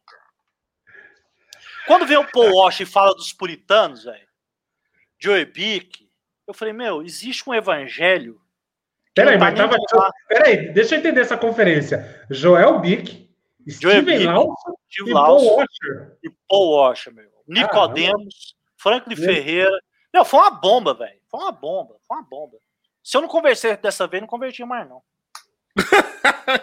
meu, eu saí de lá. Aí o Paul Washer falou um dia uma coisa que pra mim foi marcante. De tudo que você sabe da igreja, joga fora e vai estudar a história da igreja. Vai estudar os puritanos. Não faça mais nada. E aí você vai entender o evangelho. Porque nada do que nós estamos pregando aqui sem uma, funda uma fundamentação histórica, uma fundamentação de outros homens, você vai compreender. Meu, eu saí de lá com tanto livro que eu acho que eu ia endividar minha vida inteira. Que eu nunca tinha lido, eu não gostava de ler. É. Ler, pra mim era, ler pra mim era coisa de gente soberba e tal, enfim. Gente gourmet. É, gourmet. Irmão, eu voltei de lá, eu fui ler livro, fui comer livro, fui estudar sobre os puritanos. Aí eu encontrei Jonathan Edwards, John Bunyan, meu, ai, meu, Richard Thomas Baxter. Watts, Richard Baxter. Meu, eu fui lendo esses caras, eu fui entrando, meu, eu falei, cara, que John Knox. John Knox, John Owen. Meu, eu fui lendo esses caras, eu falei, cara, John George Owen. Whitfield. Meu, eu, fui, eu peguei aquele livro, eu fui pegar aquele livro Os Puritanos, cara, que redenção, irmão. Que redenção. Falei, cara, eu me encontrei. Me encontrei. Aí foi quando eu vim para Londrina, na época, nessa época, eu tinha vindo para cá, fui para a Conferência Fiel, voltei, foi aí que eu comecei a andar com a galera e comecei a estudar a Bíblia com eles. Que hoje se tornou a igreja, que é a Igreja Reformada da Aliança. Que top, cara. E, nossa, glória a Deus. Louvado seja Deus por isso. E e aí, beleza. Quando você tava no, no meio worship lá, você era extremamente legalista. Aí, com a galera da teologia integral, Fiquei você liberal. foi para o liberalismo teológico. E hoje, é. o que, que o evangelho fez com a sua vida, com, o seu, com a sua segunda sexta-feira? Meu, hoje o evangelho da graça me transformou as minhas afeições a partir da palavra de Deus. As minhas afeições ela não, ela não se tornaram. Porque John, Jonathan Edwards ele vai falar que é uma diferença de afeições para emoções. Que o que uhum. acontece com a palavra de Deus não é uma, uma um, um, lance emocional. Quando a palavra de Deus ela inunda o seu coração, as suas, as suas afeições, os seus desejos são transformados. A teologia bíblica, a teologia centrada nas escrituras, ela mudou a minha cosmovisão, meu pensamento de mundo. A, a, teologia bíblica, ela mudou os meus sentimentos. Eu não ando mais pelaquilo que minha carne sente. Eu não ando mais pelaquilo que os meus sentimentos me dizem. Eu ando pela, pela convicção de, de, de descansar no Senhor de uma forma como nunca tinha descansado. Hoje eu tenho um descanso, apesar de ainda pecar, por viver nesse corpo, corpo carnal, apesar de ainda estar em crescimento espiritual, no, no Evangelho da Graça, eu encontrei a paz que eu nunca tinha encontrado em nenhum outro lugar. Um descanso da vida eterna, de viver a, a vida eterna no, no hoje, a partir da leitura bíblica, do olhar para Cristo. Então a minha segunda sexta-feira, cara, ela foi ela foi muito especial. Hoje não tem, eu tenho certeza que não tem como eu ser arrebatado das mãos do Senhor. Antes não, cara. Eu convicção de salvação, né? Uma, Uma convicção de salvação. Rob, só abrindo um parênteses aqui, respondendo um amigo nosso aqui, ele, tá, ele saiu da CCB e está conhecendo a fé reformada, e ele queria que você indicasse. Eu tenho bastante livro para indicar, mas você que está mais tempo aí, para quem está saindo do, do meio pentecostal, Tá meio legalista, vamos dizer assim. legalista. É, o que, que você indicaria para ele assim começar? Olha, eu indicaria, eu, eu indicaria afeições religiosas, é, que é que é esse que o Joel uhum, indicou. Vou colocar aqui. É, Conhecendo Deus de John Piper. conhecendo Deus. Porque quando a pessoa sai do mundo pentecostal, eu vou te falar qual é a crise que ela entra, Fernando. Vai lá. Que foi, o que, aconteceu, que foi o que aconteceu comigo. Ela entra numa crise de que parece que ela esfriou na fé. Ela entra numa crise de que parece que tudo que ela vi, viveu é, é, não parece não, tudo que ela viveu é uma mentira e agora ela não sabe identificar o que, que é verdade. Ela precisa agora saber o que, que ela sente, se é de Deus ou não é, como ela ter os caminhos para que, que ela possa testificar que os seus sentimentos estão corretos. Então esses livros ele vai acalmar a alma da pessoa em dizer que a Bíblia é suficiente para a vida cristã. Entendeu? Boa. A palavra de Deus ela é, é aquilo que diz lá é, em Salmo 19, né? A lei do Senhor ela é perfeita, ela refrigera a alma. Pasquini esses dias me contando um testemunho, ele lembrou desse versículo e foi um versículo transformador para uma pessoa que estava com síndrome do pânico. Então, assim, a, a lei do Senhor, ela, provo, ela vai provocar em você tudo aquilo que o seu espírito precisa. Então, esses livros, eles vão mostrar para você o que, que é uma, uma verdadeira espiritualidade. Piedade. Mas é, é uma verdadeira piedade. Então, assim, eu indicaria esses dois para uma pessoa que está saindo do mundo pentecostal. Se ela quiser ir para uma para uma questão mais de, de conhecimento teológico, aí os livros, a coleção do Mark Dever, o que é o Evangelho, entendeu? Eclesiologia. Sete marcas, né? Aquela coleção? As, as, nove marcas, né? Nove marcas. Né? Eles, têm, eles têm uns livretos que resumem, entendeu? É tudo aquilo que o cristão comum precisa aprender que é, meu, Tem esses pequenininhos do Sproul também, né? É o, é o Quem é Jesus, Quem é Jesus, uhum. é, o que é fé, esses livros também são sensacionais. Eu tô dando uns livros, assim, que são mais palatáveis para quem já tá saindo, né?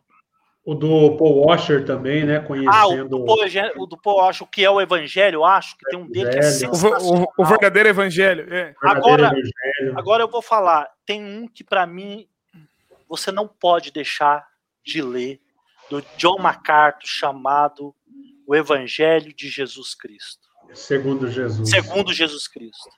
Meu, Top. Evangelho segundo Jesus. Esse livro. Aqui. Eu, eu não li ainda esse. Chegou esses dias.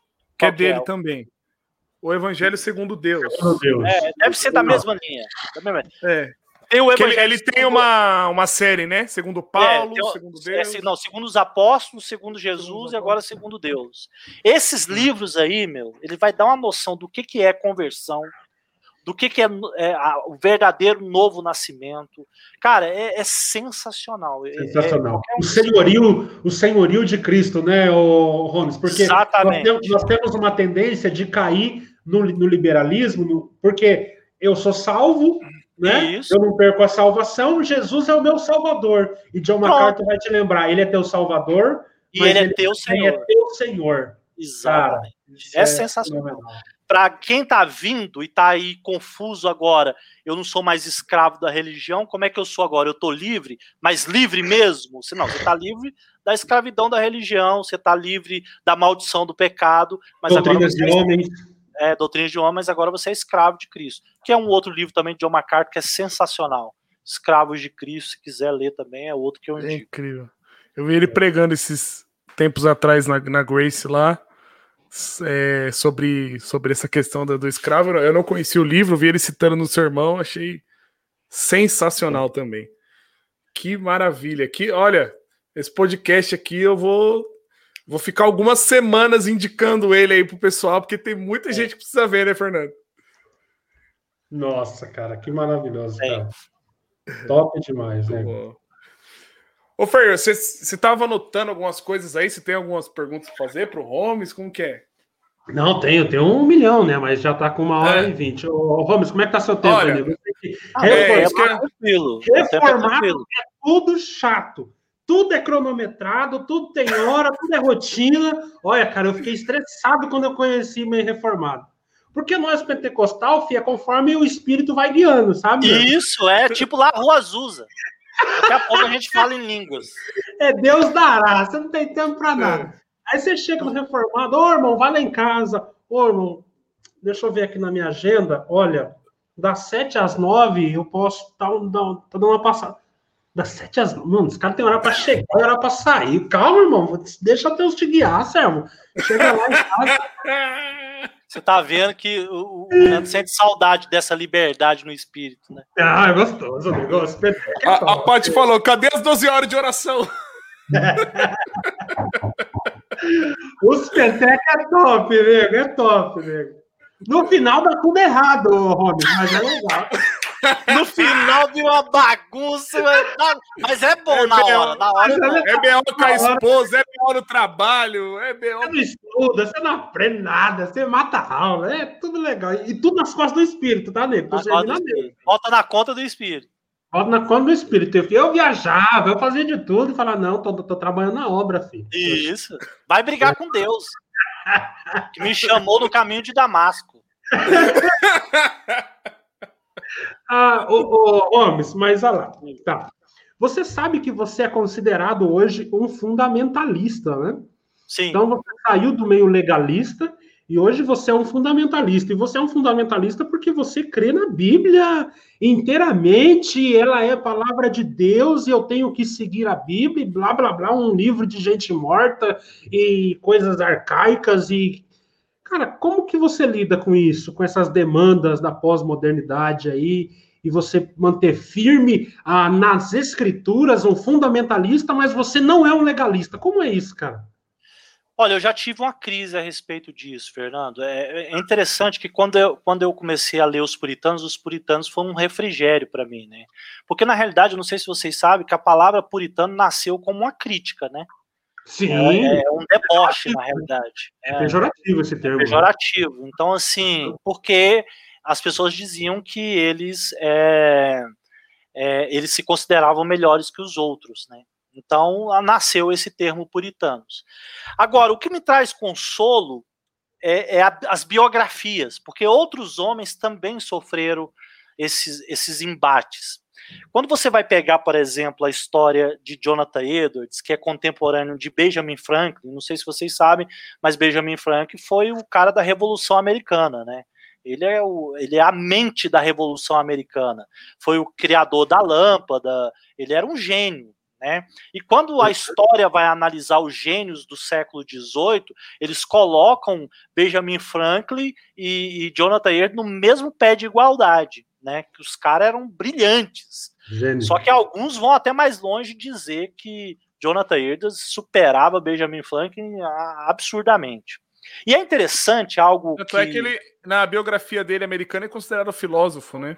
É, ele é um, é um grande uhum. filósofo, um dos maiores pensadores do século XVIII. É, e é interessante que quando você vai fazer um paralelo entre Benjamin Franklin e Jonathan Edwards, você vai observar algo interessante. Os dois vieram de linha puritana. Os dois vieram de famílias puritanas, os dois. De, de pensamento puritano, de famílias piedosas, que oravam no jantar, que cantavam hinos no jantar. É assim, meu, crentes só que é, foram duas levas de colônias que começaram a colonizar os Estados Unidos. A leva que foi mais ali para um pouquinho para cima, que é Boston, ali para aquela região, foi a leva dos caras que era mais liberal, entendeu? Eles eram mais progressistas. Os para uhum. baixo era a linha de Jonathan Edwards, já eram os caras mais firmes, eram os caras que não negociavam o evangelho. E é muito interessante que uma das propostas de Benjamin Franklin em relação aos puritanos da época das colônias dos Estados Unidos era exatamente pegar mais leve. Era exatamente ser um pouco mais brando, entendeu? Já Jonathan Edwards foi por outro caminho, ao ponto dele ter sido expulso da igreja do avô, que ele era pastor. O avô morreu, ele assumiu a igreja, que era uma igreja congregacional, e aí, ele assumindo a igreja, olha o dilema. É, como eles viviam em comunidades, era normal que todas as pessoas daquela comunidade fossem para a igreja, né? Uhum. E Jonathan Edwards começou a ver que tinha muito ímpio no meio deles. Gente que vivia uma vida devassa e que estava lá comungando do pão, do vinho, se considerando cristãos. E Jonathan Eu uma história do, do conselho querer colocar um deputado ímpio só porque ele era político no dando cargo para ele dentro da igreja. Exatamente. Existe é. uma coisa assim de domínio político, né? Porque naquela época os pastores. E ele não aceitava pagos, de jeito nenhum. Naquela época os pastores eram pagos pelo Estado, pelo, pelas colônias, né? Era o Estado que bancava eles. Hum. Então o que, que acontecia? Jonathan Edwards fechou as portas, falou assim: não, é que se você não nasceu de novo, se você não demonstra fruto do Espírito, se você não se mostrar um cristão, você não toma ceia. Então, assim, você vê é, que a igreja. Né, igreja de Norte, como é que fala? Northampton. Northampton. Tá. Ele, ele vai, meu, na igreja dele. E a igreja reagiu negativamente a isso. Uma igreja que estava experimentando um avivamento, uma igreja que estava, meu, em relação assim ao evangelho estava avançada e eles uhum. acharam que foi um exagero de Jonathan Edwards. Mas Jonathan Edwards persistiu. Só que sabe o que foi interessante? Que eles não conseguiram encontrar outro pastor para para substituir Jonathan Edwards. Nenhum pastor estava à altura do nível da palavra de Jonathan Edwards. Aí sabe o que eles faziam? Faziam é, com que Jonathan Edwards prestasse serviço para eles, é, tipo assim, não, vem pregar domingo aqui, não, vem pregar. Ele ia lá esporadicamente. Tá pre... Então, no final das contas, eles tiveram que reconhecer que a forma, o pensamento, a teologia de Jonathan Edwards era inquestionável. Agora sim, se você quer ser popular, se você quer falar a língua de todos, se você quer ser aceito nos, nos nas nesses clubinhos, né, que vão aí propondo uma nova, uma, no, uma neo-ortodoxia, aí sim você vai ter que dar o braço a torcer. Então, eu acho que as biografias dos homens do passado é o que me ajuda, ajuda bastante. Muito, me ajuda muito. É tentador é tentador você amolecer um pouco, ser um tanto progressista? Como que é isso, Rony? Eu tô é mais pra, pra, pra, Benjamin Franklin do que pra Jonathan Edwards, cara. Eu sou o primeiro. e não falo isso com orgulho, não. falo com tristeza. É, olha, a, o preço, a, a, base que te, que te fomenta as, a tá atendendo a isso é a vaidade. É, é a vaidade. É. Caramba. Ou se você é um homem vaidoso, possivelmente você vai sofrer essa tentação. Você vai afinar. Você vai afinar. Porque você é vaidoso, você não quer ser criticado, você não quer ser perseguido, você não quer perder membro, você não quer perder amigo, você não quer andar sozinho, você você é vaidoso. E se você é vaidoso, você vai chegar uma hora que você não vai suportar. Ô, ô Holmes, ah, o que, que você fala dos puritanos? Você que viu um pouco dos puritanos aí, dá para aplicar a vida deles nos nossos dias? Existe não, aí exemplos? Não. Não. não. O que, que é? Não, não, assim, não dá para aplicar, não dá para aplicar a ah. forma como eles compreendiam a igreja local na, na realidade das colônias, né? Que eles viviam, por exemplo, nos Estados Unidos ou até mesmo na Inglaterra, quando eles fugiram de lá. É, é, mas a piedade deles, com certeza a piedade de uma vida de oração, de uma vida de estudo exaustivo, isso aí, com certeza. E não é legalismo. Por exemplo, não é legalismo. Muita, Por que não é, é legalismo? Porque eles partem do pressuposto do, de que eles hum. têm prazer nas coisas de Deus. Quando você ah, tem é prazer, uma não é. Paixão. É uma, é uma paixão. paixão. Não é, não é legal. Não, eles não fazem isso porque eles querem se martirizar. E, e essa isso. paixão, esse prazer é algo exercitado, né? Exercitado. Não é algo que nasce do não. nada, né? Não, não, não é um negócio que nasce aqui e fala, nossa, eu, não. É algo que você é. vai exercitando e vai ganhando é, é, é esse prazer. Torna o né? estilo de vida. O estilo de vida. Por exemplo, tem muita gente que acha que as resoluções de Jonathan Edwards é legalista. Né? Eu decidi não falar mal do meu próximo, eu decidi é, se, é, não gastar meu tempo à toa. Tem muita gente que vai dizer que essa é uma, é uma resolução legalista, que não precisa disso. Bom, quando você fala assim de Jonathan Edwards, eu costumo dizer o seguinte: bom, possivelmente, se você vivesse no tempo dele, você seria um exemplo para ele de, de devoção, né? Ele olharia para você e falaria assim: Poxa, eu acho que eu não vou fazer minhas resoluções, eu vou viver como você. Ai, normalmente, ai, ai. normalmente, as pessoas que fazem essa crítica, elas não têm uma vida de devoção nem 10% do que esses homens tinham. Então, você criticar uma pessoa por ela, pra, é, por ela ter alguns comportamentos, mas você tem uma vida completamente ao contrário do que ela tem, entendeu? Você não tem moral para falar isso. Assim, você não pode ter moral para falar isso. Então, Entendi, né? E aí, Fernando? Top demais. O que mais? Né? Eu tô, tô com vocês aí. Não sei como é que tá o tempo do do Romes. Ah, eu tô tranquilo. Eu, eu, só acho que a live vai ficar grande, né? Não, mas as nossas lives aqui dá o quê, Joel?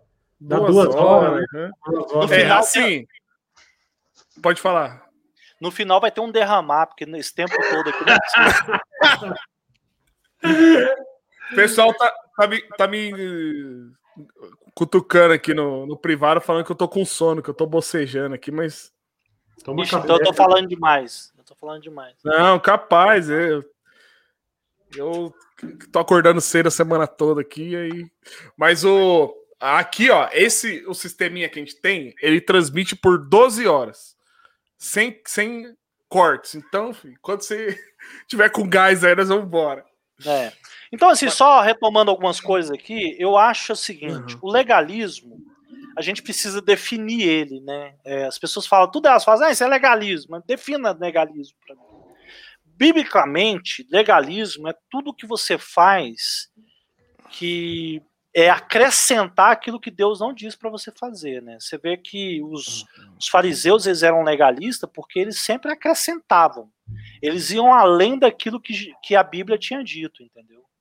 Por exemplo, é, você vai pegar os discípulos lá, que são chamados Talmidim, né? Dos rabinos, eles iam estudar sobre a lei, eles no dia do Senhor, eles calculavam se carregar, um exemplo, vamos botar nos dias de hoje, carregar um saco de arroz da sala para a cozinha era fazer esforço. Então, tipo assim, isso é legalismo. O cara tá indo para um caminho que a Bíblia não disse para ele ir, entendeu? Uhum. A Bíblia diz para ele não trabalhar, para ele não, não, não gastar tempo com aquilo que estava relacionado a ele, entendeu? Mas sim a Deus. Né? Uhum. O então, Robert, legalismo... isso, está muito, está muito ligado também ao legalismo, além do que você disse, a pessoa fazer para ser salvo, né? E isso também. Você considerar, por exemplo, a vida de devoção do cara, o tanto que ele lê a Bíblia, o tanto que ele ora, é a garantia de que ele é salvo, entendeu? Isso também aí é legalismo. Uhum. Eu tenho, por exemplo, na nossa igreja, a gente já foi muito criticado de legalista, né? Porque lá a gente pratica a disciplina eclesiástica. Então a gente acompanha o cara, se o cara dá um mau testemunho, ele é primeiro exortado particularmente, depois a gente leva isso para a igreja, para o presbitério, e aí, filho, a gente considera ele como gentil. Então tem se muita não se gente. Arrepender. Se ele não se arrepender. Normalmente as pessoas se arrependem, mas tem gente que não arrepende, entendeu? Então, uhum. assim, não é legalismo, está na Bíblia. É, isso é uma prescrição uhum. bíblica, entendeu? A Bíblia uhum. exorta para que a gente corrija os crentes. Ô, assim, você, você saiu, você falou que saiu do meio aí neopentecostal e depois caiu lá para o liberalismo. Quais são as marcas que você aconselharia a uma pessoa que está saindo do pentecostalismo? O que, que ele olharia numa igreja para identificar essa igreja como uma igreja séria, uma igreja bíblica, ele não está sendo enganado novamente? Quais são as marcas dessa igreja que Bom, você nomearia? Primeira coisa, é, ele primeiro precisa olhar se essa igreja tem uma confissão. Isso é a primeira coisa. Poxa vida. Se a igreja não tem confissão, meu amigo, cai fora. E o que, é confissão? Explica para nós. A confissão são a, a é, como que se diz, o, o, o, tratado que a pessoa faz de tudo que aquela congregação acredita. O que, que eu acredito sobre soteriologia? O que, que eu acredito sobre eclesiologia? O que, que eu acredito sobre o Espírito Santo? O que, que eu acredito? E aí por aí vai, entendeu? O Apocalipse. Exatamente.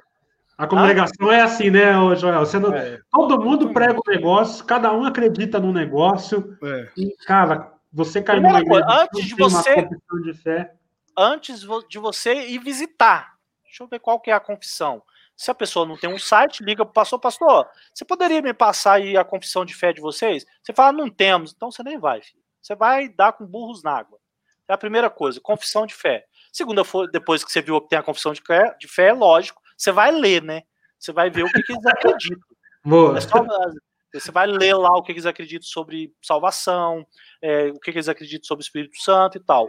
Leu, tá de acordo com aquilo que você crê em relação a esse novo tempo que você está vivendo? Possivelmente você está tendo contato com a teologia reformada.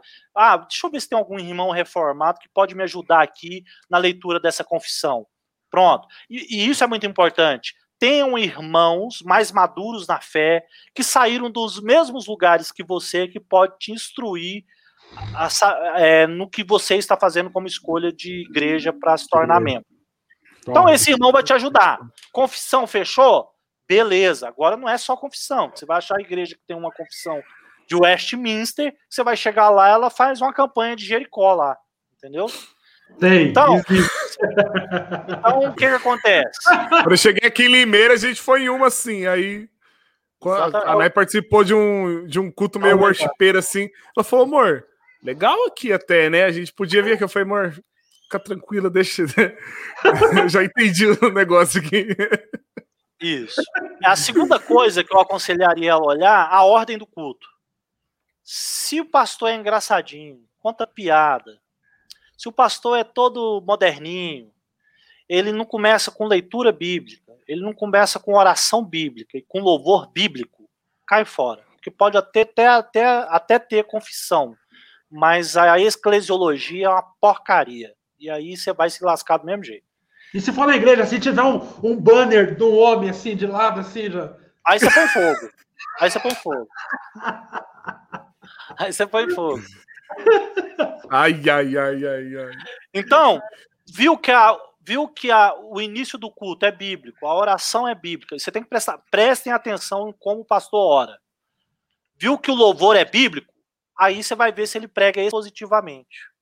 Pronto, filho. Pregou expositivamente, pregou biblicamente. O que, que é pregar expositivamente, nego? Pregar expositivamente é ele expor o texto com tudo, todas as ferramentas necessárias para deixar o texto claro e bíblico para você.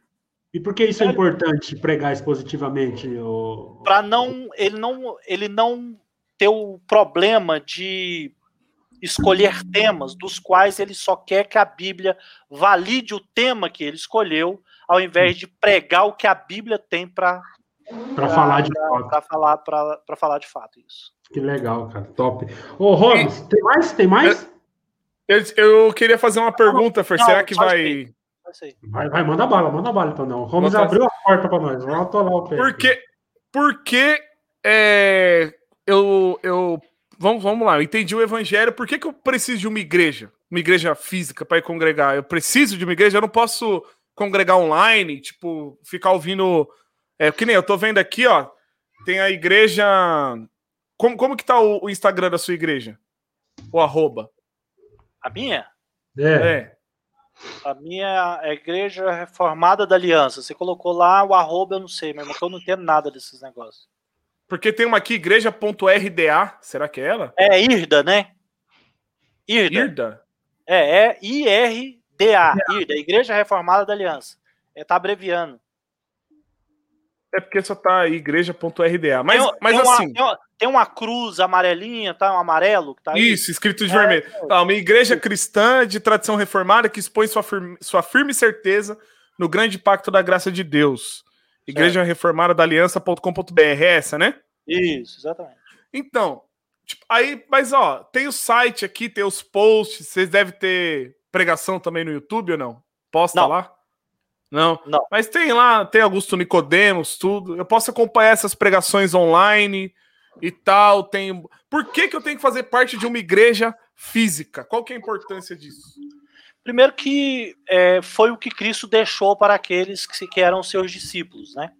Aqueles que iriam ser os escolhidos, né? É, do grande rebanho que Deus tem na Terra, eles precisavam de, de um lugar para que Deus fosse entronizado, para que Cristo fosse entronizado. Eles precisavam não de um local, mas de um grupo de pessoas que ia fazer Deus ser glorificado a partir de uma cerimônia. Essa igreja é instituída com Cristo, né? Jesus tinha ali as suas reuniões com seus discípulos, ali tinha a pregação da palavra, Jesus orava com os seus discípulos, Jesus ia com os seus discípulos para as orações, Jesus discipulava os seus discípulos, Jesus é, confrontava os seus discípulos, Jesus treinava os seus discípulos, e agora ele deixa os seus discípulos como responsáveis para dar continuidade a essa missão. E essa missão, ela não pode ser feita a parte de uma igreja local, porque agora os discípulos de Cristo vão instituir pastores, mestres, diáconos, presbíteros, né, pastores e presbíteros é a mesma coisa, para que agora estes reproduzam e continuem a missão da igreja de Cristo na terra. E a missão de igreja de Cristo na terra, ela, ela não terá êxito se não tiver discipulado, se não tiver leitura bíblica, discipulado bíblico, oração uns pelos outros, exortai-vos uns aos outros. Uma pessoa que assiste o culto, ela pode achar a pregação do Nicodemos linda e dizer, eu concordo. Mas você só vai descobrir se ela concorda o dia que você disser para ela assim: você é um avarento. Você precisa de deixar de ser avarento. E aí você vai ver se aquela palavra que ela ouviu gerou quebrantamento o suficiente para ela reconhecer o pecado dela. Ela só vai testificar se aquilo que ela ouviu é uma verdade o dia que você disser para ela o seguinte: você é um cavalo, você, homem, é um cavalo com a sua esposa. Não foi isso que Cristo deixou como exemplo para aqueles que fossem os maridos. Você, mulher, é uma insubmissa, você quer mandar no seu marido. Isso só pode ser feito dentro de um ambiente de comunidade, do exortai-vos uns aos outros. O crescimento da caminhada de fé é local, é em comunidade. A internet não é capaz de mandar isso para você. Até porque a pregação dos pregadores de internet ela é generalizada, ela não é para uma pessoa específica. Então, numa relação individual, eu, é onde eu, você. Pode falar, perdão. Uma relação individual é onde você pode virar para o teu irmão, agora brincadeira à parte, e dizer você é uma raça de vibra. Entendeu? Sim.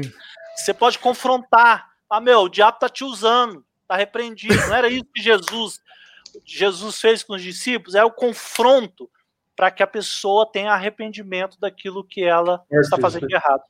Forte. E, e então, assim, é, é, trocando, né, em palavras assim, quer dizer que se eu não, se eu tô só assistindo pregação online, né, e eu não tomo essa decisão de de fato se envolver ativamente como igreja local, física, na, né, na, no meu bairro, na minha cidade, eu fico raquítico, espiritualmente falando, porque eu não, eu não tenho. Eu não cresço. Não tô em comunhão com a igreja, eu não cresço espiritualmente, eu fico.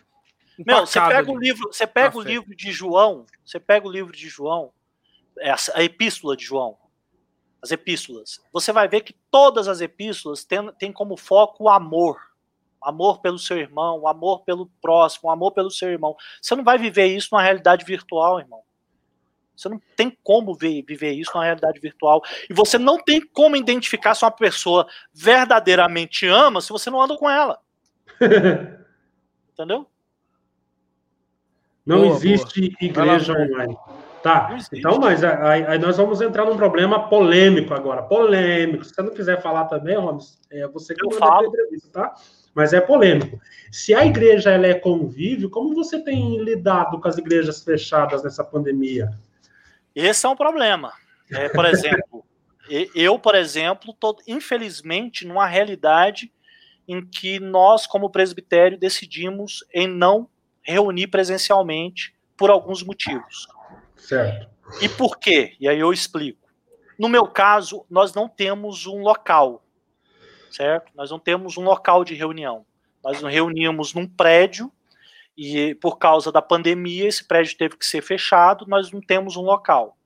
Eu tive que construir às pressas um local numa chácara que fica de frente para uma avenida, ela fica bem exposta, várias pessoas passam por lá, e nós não somos uma igreja é, juridicamente organizada.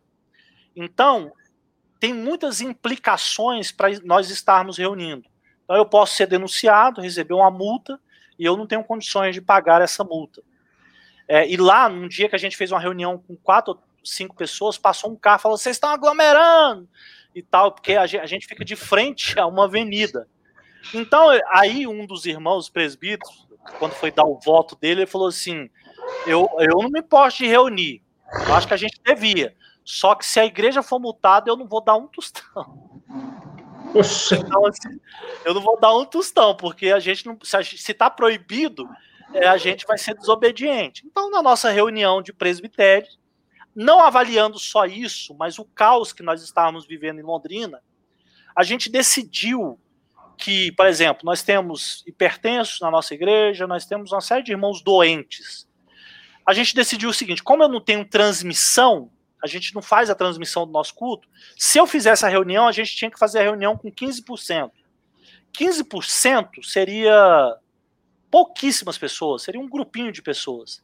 E aí só eles ouviriam a, palavra, porque como eu não transmito, eu teria que gravar e mandar mais tarde para eles a gravação para depois eles ouvirem.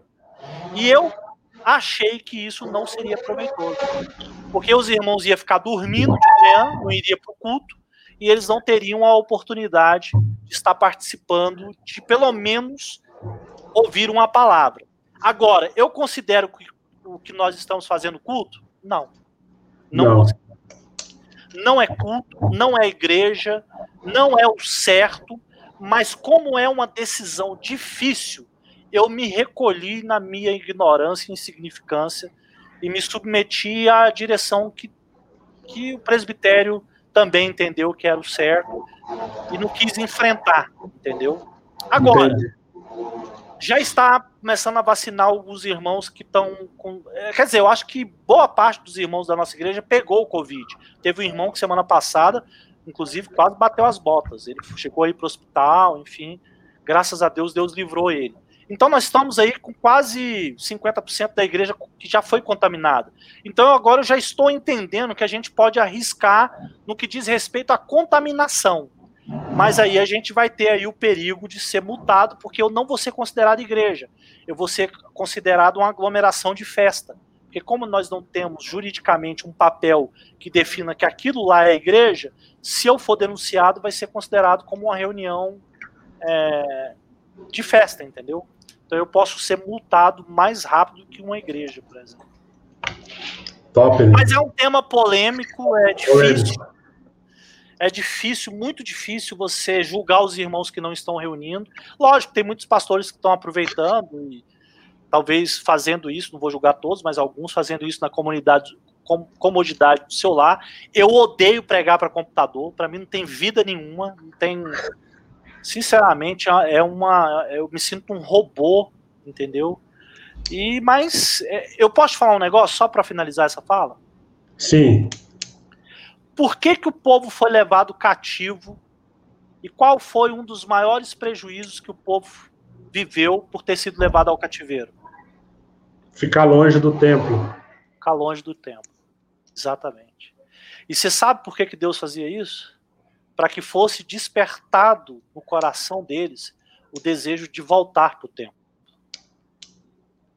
Então, de certa forma, eu estou me submetendo, eu entendo, eu posso entender assim, uhum. ao, ao juízo de Deus de estar nos privando e vendo cada dia mais o quanto é importante a reunião dos santos. Legal. E tenho percebido que Deus está gerando isso no coração dos irmãos também porque o que eu tenho mais visto é precisamos voltar a reunir. Uhum. Então, de certa forma, Deus usa esse juízo da pandemia para separar as ovelhas dos cabritos. Quem é verdadeiramente cristão não vai parar de reunir, meu amigo. Ele vai desejar isso com todas as forças. Verdade. Mas quem é um crente sem vergonha, ele nunca mais vai voltar, meu amigo. Ele nunca mais vai voltar. Ele vai ficar lá ouvindo Nicodemos, Silas Malafaia e quem quer que seja. Top, né? Pois é. Verdade isso. Verdade. Ô, ô Holmes, outra coisa, nego. Ah, você tem percebido que tem muitos pentecostais indo para as igrejas reformados? Isso é, um, é real? Isso? Ah, oxe. Ou é local? Não, não, não. Não é. é eu, eu, chego, a gente já discutiu muito isso até no meio dos, dos, dos preletores reformados, todos eles é. viajando o Brasil inteiro. Isso é nos quatro cantos do Brasil. E chego a te dizer que agora, não só no Brasil, mas na África, meu irmão. Na a África está sendo inundada pela teologia reformada. Ah, é só você ver a crise que está acontecendo com a Igreja Universal. A Igreja Universal perdeu todas as igrejas da Angola. Perdeu tá? mesmo. Perdeu, juridicamente, perdeu. Como?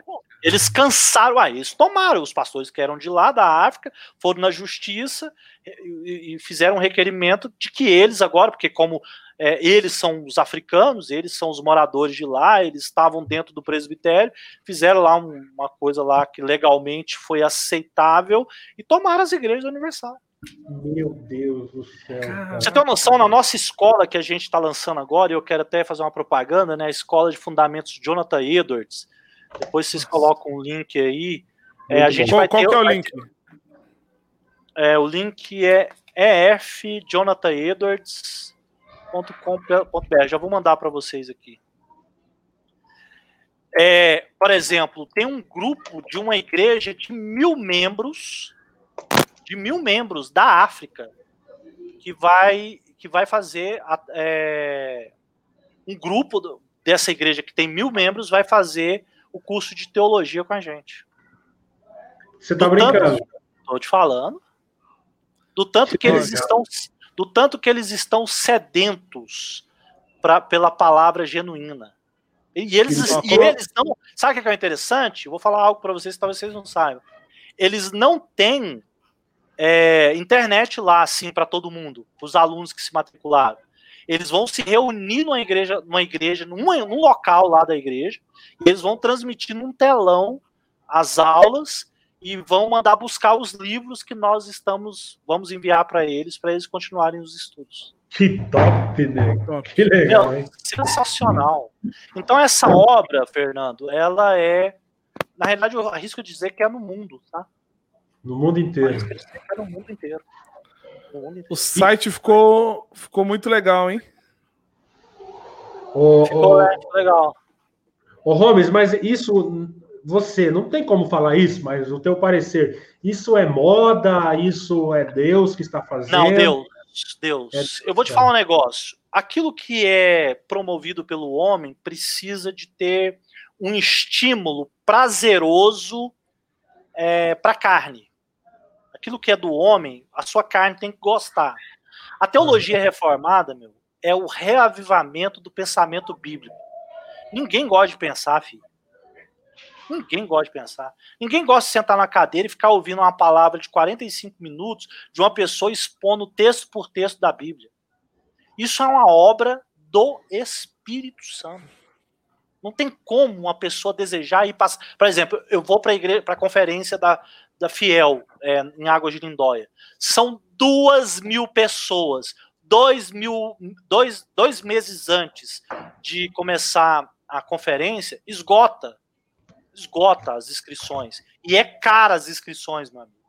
Ninguém vai pagar uma inscrição de 270 reais só a inscrição, fora hospedagem, comida, tudo. Ninguém vai pagar uma inscrição de 270 reais para ficar cinco dias ouvindo duas palavras de manhã, duas palavras à tarde e duas palavras à noite.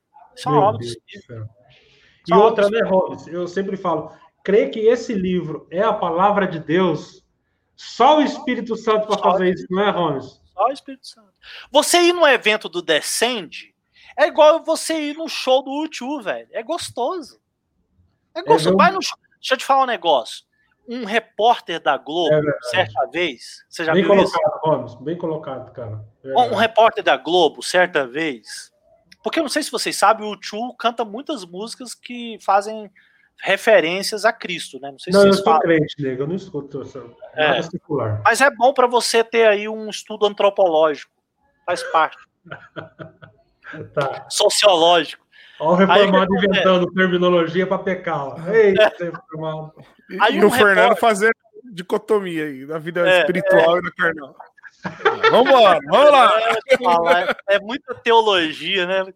Aí o que é. acontece? Esse repórter foi naquele show que teve com o Tio em São Paulo, lá no Morumbi. Uhum. Você sabe qual, for as, qual, for, qual, foram as palavras que esse repórter, que não é cristão, disse? Uhum. Não tem como você entrar num show do YouTube, ouvir o que, ele, o que eles cantam a respeito de Jesus e sair a mesma pessoa. Só que quando você vai analisar as letras do Chu, que ele faz uma referência ou outra a Jesus, e principalmente a teologia do Chu, ela é totalmente antibíblica. Não tem nada a ver com Bíblia, não tem nada a ver com palavra. Ele fala das ruas de ouro, tem umas poesias legais de se ouvir, fazem referência a Cristo, mas não tem nada profundo é, de. Teologicamente. De, de, teologicamente. Mas por que, que ele saiu de lá tocado? O show pirotécnico, o show pirotécnico de vídeo e audiovisual é sensacional, meu amigo. É sensacional. É, e o Jesus, e o Jesus que ele prega, que vai unir todas as religiões, faz com que o cara saia de lá quase batizado com o Espírito Santo. Caraca. Então, quando mover ele vai, ele vai te dar um prazer carnal, ele é fácil de ir. Então você ir no Descende, velho, ver aqueles caras tocar e cantar aquelas músicas, a sua alma vai ser tocada. Aí você não tem como. Eles vão tocar duas horas e depois eles vão falar qual que é a ideia deles. Porque aí você já tá chapado, aí você aceita qualquer coisa, mano. Se você, chamar, se você chamar um bêbado para voar, Ele vai, meu. Ele vai. E esses caras têm consciência disso. Eles não vão chegar lá e começar falando de suas ideias, porque senão ninguém vai aderir às ideias deles. Eles precisam embriagar essas pessoas. Olha só. Cara. Agora me fala o que que o movimento reformado propõe de embriaguez? Nada. Nada, meu irmão. Não tem um pingo de emoção. Por isso que a China é chamada de, de frio, né, nego? Isso é um frio. Isso é um gelo, velho. Isso é um gelo. você canta a música, ela tem dois minutos, você termina a música em dois minutos na hora que tá ficando bom. Pô, agora que eu comecei a sentir um negócio aqui, você parou? Não, é porque agora vamos pregar. Meu Deus. Então, não, não é moda. É, é só não é pode é ser o Espírito Santo. Não. Agora, é claro que todo movimento vai ter os seus falsos mestres, velho. Eles vão vir para corromper aquilo que é genuíno, com certeza. Você já identificou um grande falso mestre que está no Brasil é, em torno da, da fé reformada? Que você pode Sem seu Ed alertar a gente? Sem o Ed René? É, o Ed René, meu. O Ed, o Ed René. Ed ele René, já não é mais um embosteiro, né? Ele já se revelou. Ele já se revelou. Um que eu acho muito sutil, e eu falo assim, sem nenhum problema do nome dele, porque principalmente ele tem muitas pregações que são boas e são atraentes, é o Antônio Carlos Costa. Ele é um cara extremamente perigoso, ele é presbiteriano. E ele é. é. o da, ele é o da justiça social. Ele é um Isso. cara que. Pois é, cara, eu entrei no Clubhouse esses tempos aí, ele tava lá, eu falei, eu quase que eu, que eu fui pro time dele. Ele, Muito top. É... E ele, meu, tem uma eloquência, uma oratória hum. que Como é você é fala, meu, Antônio Carlos Antônio Costa. Carlos Costa. Ele é um cara perigoso. Ele é um cara assim uhum. que ele vai te. Ele, meu, ele, você vai falando assim, meu, tá certo o que, esse cara tá falando, né, meu? Tá é, certo. É isso. E, e, é. e ó, e eu vou te falar um negócio. O começo. Você sabe uma, uma coisa interessante? Benjamin Franklin, quando ele quis derrubar o como é a expressão que se, o fundamentalismo dos puritanos das colônias, colônias dos Estados Unidos. Você sabe como é que ele fez isso? Ele montou um personagem, porque na realidade ele quis trabalhar numa editora com o irmão dele, o irmão dele não deixou, porque ele queria escrever. E aí o que, que ele fez? Para ele ser aceito, porque ele era muito novo. Ele criou uma personagem, uma mulher, que eu esqueci o nome dela aqui agora. E essa mulher começava a falar, de, ela fazia um monte de críticas políticas, inclusive religiosas. E essa mulher fazia muita crítica aos puritanos. Hum. E, e, a crítica que ela fazia era exatamente o fundamentalismo e essa coisa do conservadorismo é, puritano. Então, um dos maiores embates que nós vamos sofrer é exatamente em ser fundamentalista naquilo que é o fundamento das escrituras, que é inegociável. E aí, meu amigo, tem gente que vai vir com a cara de teologia reformada, com a fala de teologia reformada, mas ele vai falar para você assim: não precisa ser assim. Hum. É exagero isso. Você, você, é, você tá sendo legalista. Você, você é legalista. Então, tá, tá, acontecendo um movimento assim, tipo. Eu vi lá no, no, no Clubhouse, tá acontecendo um movimento. Foi o que eu vi lá no Clubhouse. E é uma coisa que eu tenho percebido essa semana é, a galera, tipo, falando assim: Nossa, pastor, eu também pensava assim, rapaz. Eu tô numa igreja reformada. E aí eu, eu achava que eu tava sozinho, rapaz. Mas graças a Deus que a gente tem voz e tal. É, eles, eles fizeram um encontro aí no Clubhouse do, dos caras que são reformados, mas que tem uma, uma visão, tipo, é, anti-governo, uma visão progressista e tal, não sei o quê. E aí, e aí tudo, até aí, né? Tipo, eu, obviamente, falando de política, eu não, obviamente não concordo com, com tudo que, que o governo faz e fala, mas enfim, não é, não é esse o caso. Mas, tipo, o, agora, o, o Iago, né? Dos dois velhos de teologia, lançou aquele livro lá do. Sim. É, de idolatria, idolatria em torno, do, em torno do, do, Bolsonaro. E Fenômeno, aí, quando ele né? coloca. Isso. E aí, quando ele coloca a caixinha de pergunta, eu percebo o pessoal indo lá com essa pegada. Nossa, que alívio, né? Tipo, alguém tá falando isso. É, um mas... erro que eu vejo. E, desculpa, eu te interrompi. Não, não, não então, é, é justamente, eu queria entender que, o, o que que se. Né, eu acho que essas pessoas talvez não não tão nessa. Eles estão mais indo na linhagem do que, vamos dizer assim, um, um mainstream fala e, e, seguir uma manada do que, tipo, ter um pensamento de fato equilibrado, sabe? O que, que você pensa sobre isso? Então, quando se trata de Bolsonaro, eu vou te falar, eu acho o Bolsonaro um cara que é extremamente tolo, né? Ele é, ele é tolo. Ele fala pelas ventas.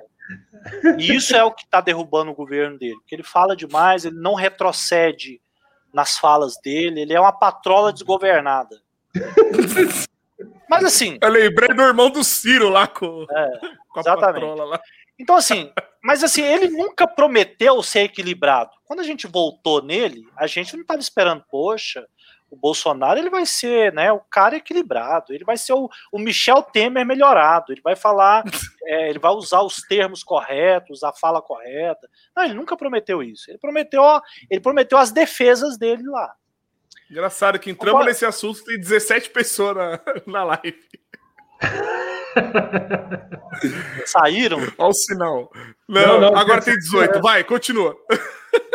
17 é o número do, do, do, do bolso. Do, ah, tá. bolso então, o que, que ocorre? É, ele, ele é, é, que nós, o que nós temos que avaliar, e que eu acho que também, por outro lado, o Iago está sendo muito tolo, que ele está perdendo uma, uma, grande oportunidade de não perder tempo com isso, é, é que é o seguinte: o problema do Bolsonaro não é que as pessoas, os ímpios, não gostam. O, o Bolsonaro é um ímpio, tá? Ele não é crente. Sim, claro. Isso aí é um fato, entendeu? Eu não vejo o Bolsonaro. Eu nunca esperei do Bolsonaro um testemunho cristão. Nunca.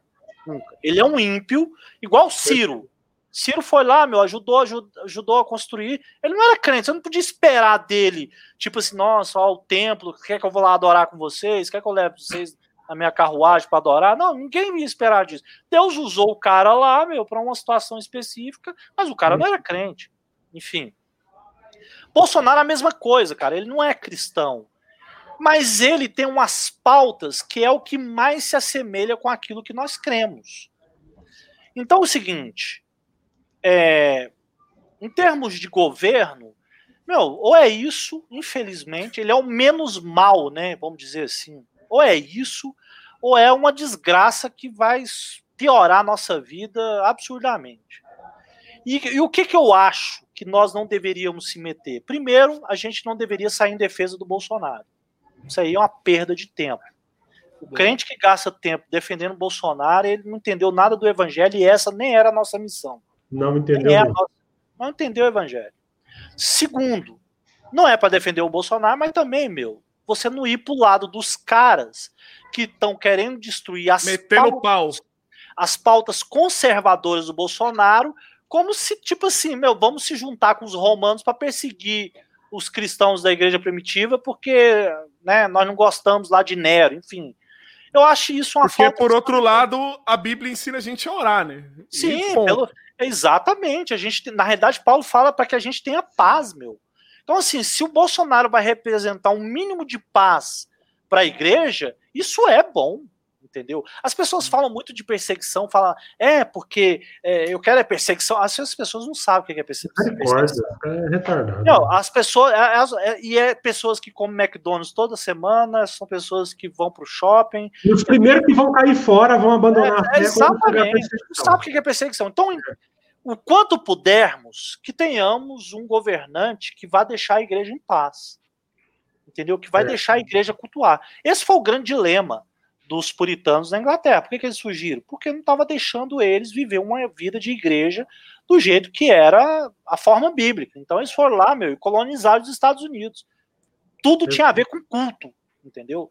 Então se Olha, o Bolsonaro, se o Bolsonaro não vai se meter no nosso culto, se o Bolsonaro não vai ser contra aquilo que nós pregamos em relação ao aborto, ao homossexualismo, em relação às pautas morais, meu, graças a Deus. Agora, meu, você vai lá e querer pegar uma agenda e querer dizer, não, não, não Bolsonaro é isso, é aquilo outro, eu vou mostrar para vocês e tal, não sei o quê. Beleza, mas aí você vai se candidatar? Você vai lá defender a gente? Não vai, né, meu? Então, assim, eu, eu acho meio que o Iago tá jogando a, ele está jogando a inteligência dele fora, ele tem muito a acrescentar. Mas também é outro tolo, ele fala muita besteira também. E. Meu, é chegar ao tem ponto... um canal com 600 mil inscritos, não, Não é, não é fácil. Né? Não, o, o Felipe Neto uhum. tem 15 milhões. Então isso não quer dizer nada, sei lá, 30 milhões. Não, não, não então, é justamente aí que eu tô querendo chegar. A fala do Felipe Neto mudou é. para ele sair de um número e para um número exponencial. É. É, ele tinha uma pegada e hoje ele tem outra. Eu, eu, eu Cara, assim, para mim, mas, que, mas, que, que trabalho mas assim, é, eu sei que você não está comparando, mas pelo amor de Deus, o Iago é um irmão, né, cara? Ele não, muito, claro. Ele é o melhor canal reformado é do cara. Ele tem feito um trabalho magnífico. Eu acho que ele andou viajando em alguns temas aí, mas não é pra Isso, mas, mas o que acontece? O, o, algoritmo tem um comportamento, o cara entende disso, porque ele, ele tá fazendo um trabalho, ele, ele entendeu essa dinâmica, e ele, e, até certo ponto, ele joga um pouco do jogo para conseguir sim, sim. visualizações, seguidores e tal. E, e é isso. Ah, é, é, é, na realidade, é o mundo dele, né, cara? Eu não vou é. fazer isso porque, meu, eu não conheço nada é. internet, então. Ele topa falar, às vezes, um asneiro ou outro, não, ele, ele, sabe ele, que cara, vai trazer Iago, seguidor, vai trazer. Viu, Holmes? Até outro tema aqui, cara. O Iago, cara, ele tem feito um trabalho aí contra os. contra no sentido ideológico, claro ah, os católicos, porque os católicos estão vindo com força, tá, Rose? Ah, ah, vou te lembrar. tem de tá? protestante indo para o mundo católico, meu. Cê, não é brincadeira, não. E ninguém pode falar com o católico. Não, o Iago, claro, que no final das Por que contas... tem de barulho aí que eu tô escutando? Será que é o meu? Deixa eu ver. Quem tá mexendo aí, ou é o meu? É som de chuva. É o derramar? Será? É o... Temporada. Oh, tá chovendo aí Londrina? Ah, não, tá. Tava agora, mas agora tava não. É, o Iago, no final das contas, ele tem muito mais. É que o cara não é perfeito, né? Cara, é... Calma aí, calma aí, Holmes. Calma aí. É, o, é o seu aí, mano. Eu bloqueei o, o seu, parou. É. Oi, Tira e coloca o fone. Aí. Opa. Oi, oi. Parou. Oi, tá me ouvindo? Agora sim, agora sim. Tá sem som, Holmes. Oi. Não. Aí. Agora sim. Então. Tá.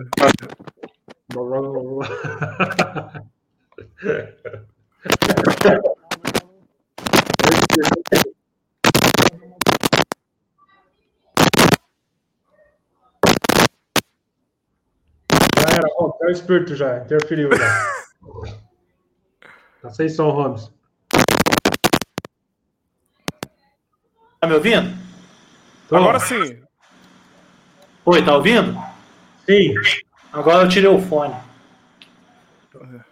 Aí. Tudo bem. Então, então assim, então, o trabalho que o cara tá fazendo aí, o que ele tá ah? batendo de frente com os católicos aí, não é brincadeira, não, tá? Não, sim, o papel dele é muito importante, cara. É importante, cara. É o que eu tenho falado, ele não é perfeito, né, cara? Ele, sim, é, é. grande novidade. Mais um cara que lê igual a ele, estuda igual a ele, ele vai. Ele, e outro, o cara vai se sentir, às vezes, na obrigação de opinar sobre tudo, né? Então, é, esse é o problema. Esse é o problema. Aí, quando você começa a opinar sobre tudo, meu, aí, aí é brabo. É brabo. Vai, vai vacilar. Gente, eu, mas tá bom. Eu, eu me limito falar só do Fernando. Eu falo mal dele, que aí. Não tem erro, não tem erro. É batata, meu. O que eu falar vai dar certo. Ô, mas, Holmes, foi um prazer estar com você aí, nego. Eu tenho uma visita pastoral daqui a pouco. Opa! Olha! Você vai é. pastorear ou ser pastoreado? Não, ser pastoreado. Quem era? Pastorear? Nada, velho. Sou o Zé Ruela. Sou vice-treco do Subtroça. Irmãos, ó, eu não sei se era o que vocês tinham em mente, mas foi um prazer. demais, cara. Meu Deus. com vocês. Muito, muito, muito melhor, muito, muito mais do que a gente, não, que a gente poderia programar. É por isso que, que é massa, assim, a gente poder conversar de forma que de forma pentecostal, assim, sem, sem programar, sem ter um tema, nada. Porque porque a gente vai conversando tudo e eu acho que eu espero que você tenha se sentido à vontade, né? E tenha gostado também. E quero que num futuro breve possa retornar para bater esse novo, fazer mais uma aí. Sim. É. é, eu, eu assim, eu não sou muito dado à internet, essas coisas, eu tenho um pouquinho de dificuldade, assim, é, é, não é muito meu mundo, mas convidando eu não tenho medo, não, eu enfrento. Show de bola, Rony. Saudade de você, Fernando. Irmão, quando tiver em Londrina, vem nos visitar. Eu falei que tava com saudade de você. Ah, não, não vamos aí, Rony. Você tá doido, filho. Você vamos é jantar aqui em casa. Você benção. Beleza, amigo. Tamo junto. Um abração, viu? Quase, gente. Ô, é, eu quero só comentar aqui, no caso, se você tivesse uma, uma mensagem aí para deixar para o pessoal que está assistindo a gente, principalmente o, o caso Samuel, falou que tá, tá procurando uma igreja bíblica, que ele saiu do meio é, pen, pen, neopentecostal, pentecostal, foi pro lado do worship. É, o Everton falou que tá conhecendo uma batista, parece que tem uma confissão de fé reformada, não sei se o Fernando conhece ali, é, a Igreja Batista Calvário em Pinhais. Não. É, então, aí, e, e, volta e meia tem a galera que acompanha a gente, que assiste, que tá vindo desse contexto, é, que tá conhecendo a fé reformada e tal. O que, que você deixaria, assim, de um recado final para eles, pra gente poder encerrar? Tá. E aí eu quero te dar um, esse, ah, esse destaque aqui. Tá. Vai lá. É, a primeira coisa que eu aconselho a, a vocês que estão saindo desses movimentos né, pentecostais, enfim, estão encontrando com a fé reformada, é, deixa eu só dizer algo para vocês. É, cuidado para vocês não interpretarem que é, vocês estavam num movimento ruim e agora vocês estão indo para um movimento que é bom. Eu acho que essa não é a ideia. A ideia é vocês agora estão encontrando as verdades do Evangelho e o Evangelho é o que tem poder para a salvação de todo aquele que crê. E não só o poder para a salvação, mas para a transformação, principalmente das nossas afeições. Isso significa que essa obra que Deus está fazendo na vida de vocês, ela agora independe dos erros que vocês vão encontrar também dentro da igreja reformada. Não pense vocês que quando a gente fala de igreja reformada, que igreja reformada é perfeita. Não, você vai encontrar igrejas reformadas que são imperfeitas. E imperfeição não tem a ver com é, não ser bíblica.